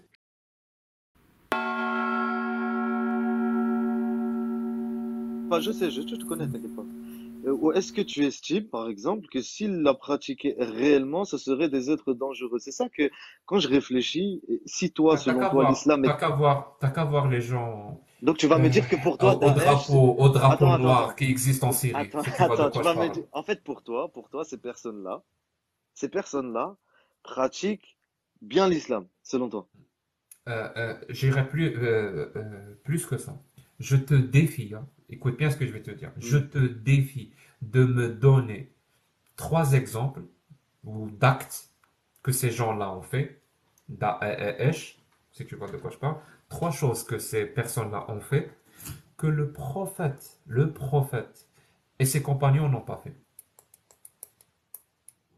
J'attends. Donne-moi quelque chose qu'ils ont fait qui a fait d'eux des personnes qui ne représentent pas l'islam que le prophète. Le prophète qui lui représente l'islam, que le prophète et les compagnons Mais déjà, déjà, déjà, dans l'is- dans l'islam, est-ce qu'un musulman peut tuer un frère à lui musulman? Est-ce qu'il peut le faire? Donc, pour que les gens comprennent, si tu n'arrives pas à me donner trois exemples, c'est que ça n'existe pas. Donc, il représente l'islam. Non, non, pour moi, il représente pas l'islam, mais est-ce qu'un musulman, est-ce qu'un musulman, il peut tuer un autre musulman? Dis-moi, un frère à lui. Donc, non, non, non, avant que je change, je change, avant de changer de sujet, avant de changer, avant de changer de sujet,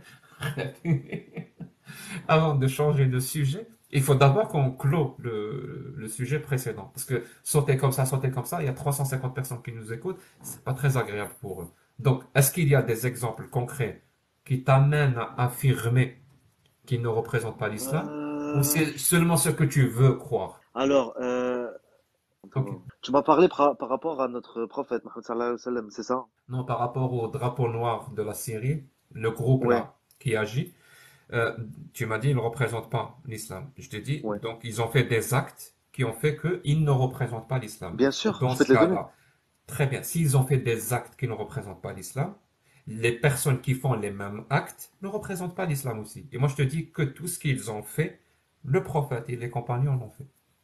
Donc le prophète ne représente pas l'islam Ok, le, final. le, le prophète, il a tué des, le prophète, il a tué des musulmans innocents? Donc c'est ça. Donc c'est euh, de- euh, La question, le prophète, il D. a On tué des l'appeler, on va, innocents à partir de maintenant, on va la- on va l'appeler D. Comme ça, ça va pas, on va pas te signaler. Ouais, Donc. D a tué des personnes, a tué des Innocents. innocents. Voilà, des Des personnes innocents en général, dont des musulmans. Dont des musulmans. Oui, elle a tué des personnes Des innocentes. personnes. Très bien. Et le prophète n'a pas fait ça. Bah, dis-moi, je t'écoute. Je sais pas, je te pose la question. Le prophète n'a pas fait ça. Ok, bah du coup, tu, tu, tu me diras, toi, hein, la manière euh, dont tu m'as posé la question, Oui, j'imagine oui, que tu as une pardon, réponse pardon. précise. Hein, donc, euh, je t'écoute, frère. Je Tu, veux- t'écoute. tu, tu, tu sais, j'ai comme l'impression que tu as envie de, de changer de sujet. Non, j'ai pas envie de changer de sujet. Je t'écoute. Je t'écoute. T'inquiète pas. En fait, tu m'as, tu m'es, tu m'es un peu sympathique. Voilà, je vais pas te le cacher. Merci, c'est gentil. Je te retourne euh, ces belles Donc je vais pas, je vais pas, je vais pas, je vais pas te raconter ce que le prophète a fait sur les captifs de Banu Qurayza, et comment il les a tous mis en rang et qu'il leur a demandé de baisser le pantalon. Et, euh, entre 700, les chiffres hein, qui ne, qui, qui sont écrits dans les textes islamiques entre 700 et 900 hommes. Il leur a demandé de baisser le pantalon et il a égorgé. Donc c'était des captifs, hein, c'était des otages. C'est bon, Ok. ils avaient gagné la guerre, donc ils étaient là complètement désarmés. Il leur a demandé de baisser le pantalon, de lever la gandora comme tu veux, pour voir, euh, pour, euh, euh, pour euh, égorger toutes les personnes qui avaient des poils pubiens. Toutes les personnes qui avaient des poils pubiens. Donc euh, l'âge, les âges des personnes qui étaient comme ça, ça allait de 6 ans, 5 ans, jusqu'à, je sais pas, 70 ans, 80 ans. Et toutes les personnes qui avaient des poils pubiens, donc des adultes à leur, euh, à leur niveau, parce que nous, on sait que les poils pubiens, ça peut commencer dès l'âge de 8 ans, 9 ans, ça peut commencer. Et donc, si tu avais des poils pubiens, euh, les personnes qui ont été égorgées, je t'ai dit, qu'ils étaient entre euh, 700 et 900 personnes en une seule journée. En une seule journée. Et c'est pas le seul exemple que je te, que je peux te donner. hein. C'est vraiment pas le seul Mais, ça, ça se trouve où exactement? Les sources de ça, ça vient d'où? Excuse-moi de te demander ça, mais ça vient d'où? Alors, va, euh, euh, euh, est-ce que tu as un stylo pour écrire ou tu vas t'en rappeler? Frérot, tu peux me dire, je vais m'en rappeler. Alors, rappelle-toi, Banu Quraïda. Je sais pas comment ça s'écrit en français. Si quelqu'un veut l'aider sur le chat, Banu Quraïda, ou je sais pas comment ça s'écrit, ou l'histoire de Banu Quraïda. Et quand je te dis l'histoire, ne va pas sur des sites athées ou ex-musulmans. Non, non, non, non. Va sur les livres islamiques. Va Mhm. sur les livres islamiques et tape Banu Quraïda. Je te dis juste que euh, à cette, à cette bataille-là, euh, donc il n'y avait pas que des, que des hommes dans la tribu de Banu Qurayza, il y avait des hommes et des femmes. Donc il y avait une femme très très belle qui avait 16-17 ans à peu près. Et tout ce que je te dis là maintenant, c'est dans les textes islamiques. Tout, tout ce que je vais te dire. Je ne vais rajouter rien, aucun mot. Donc il y avait une femme, je t'ai dit, qui s'appelait Safia. Safia avait 16-17 ans, d'après les écrits, qui venait de se marier.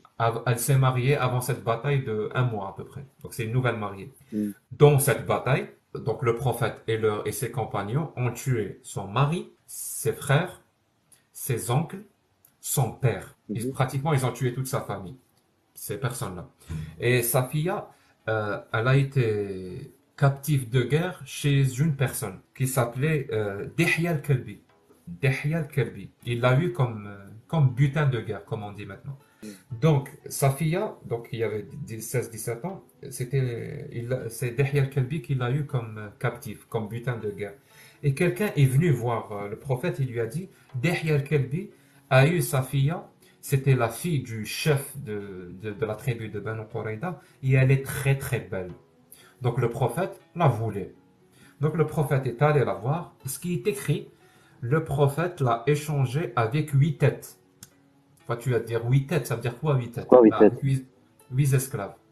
Le prophète a donné huit esclaves à Dihya al-Kalbi et lui en échange lui a donné Safiya. Et j'ai pas fini l'histoire.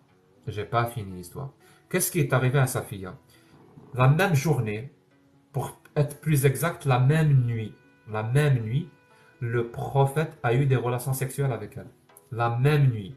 Donc la, veille, toute sa famille a été tuée, elle a été faite. Elle a été faite. 7, pas 8, non, c'est écrit 8. Donc la même journée, toute sa famille a été tuée, elle a été faite captive, elle a été échangée, et le prophète couche avec elle. Et tu sais ce qui est écrit, ce qui est écrit, euh, je me rappelle plus de la, source, il y avait un garde, un garde qui a passé toute la nuit à côté de la tente du prophète, à le surveiller. Quand le prophète s'est réveillé, il lui a dit, pourquoi tu es, pourquoi tu es là? Il lui a dit, j'ai peur pour toi. J'ai eu peur pour toi, ô prophète. Parce, et tu sais pourquoi il a eu peur pour lui? Parce que cette femme-là, cette femme-là, elle a été euh, euh, enlevée, sa famille massacrée, et le prophète a couché avec elle. Moi, j'appelle ça un viol. hein. Il l'a violée. Donc, ce compagnon avait peur pour le prophète. Il avait peur que cette femme essaie de tuer le prophète. Donc, il voulait le protéger. Alors, raconte-moi un peu. Est-ce que ça ressemble un peu à ce que fait D, hein, avec le drapeau noir en Syrie? Non, mais Ça ressemble un attends, on va revenir dessus.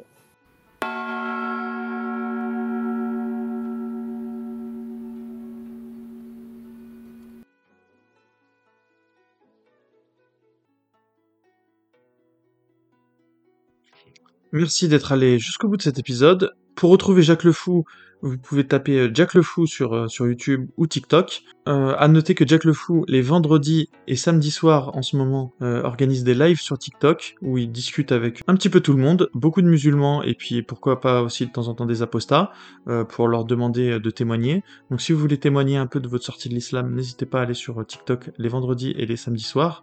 Faut savoir que Jack le Fou est assez disponible en ce moment, ou en tout cas il se rend disponible et il faut vraiment pas hésiter à entrer en contact avec lui. Si vous voulez entrer en contact avec moi, n'oubliez pas, le meilleur, la, meilleure, manière de le faire, c'est en m'envoyant un email sur apostaislam.com. De cette manière, euh, on pourra euh, soit discuter et puis euh, jusqu'à, pourquoi pas, organiser un témoignage sur ma chaîne de podcast Apostat Islam, ou bien pour diffuser cela sur la chaîne YouTube Témoignage ex-musulman. Quant à moi, il ne me reste plus qu'à remercier beaucoup Jack le Fou pour tout son travail, pour tout ce qu'il a fait, et en espérant que sa parole va porter de plus en plus.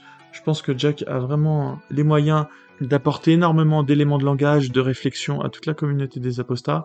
Euh, vraiment, euh, à force de l'écouter, euh, je comprends beaucoup mieux à quel point le dogme islamique est à la fois un danger, mais également quelle est la meilleure manière de le combattre. Et cette manière-là, ça ne peut être qu'en s'attaquant directement au texte, et pas euh, forcément en s'attaquant euh, à la communauté des musulmans qui, elle, est très hétérogène. Merci de m'avoir écouté, merci d'avoir euh, écouté Jack le Fou, et quant à moi, il ne me reste plus qu'à vous dire à très bientôt.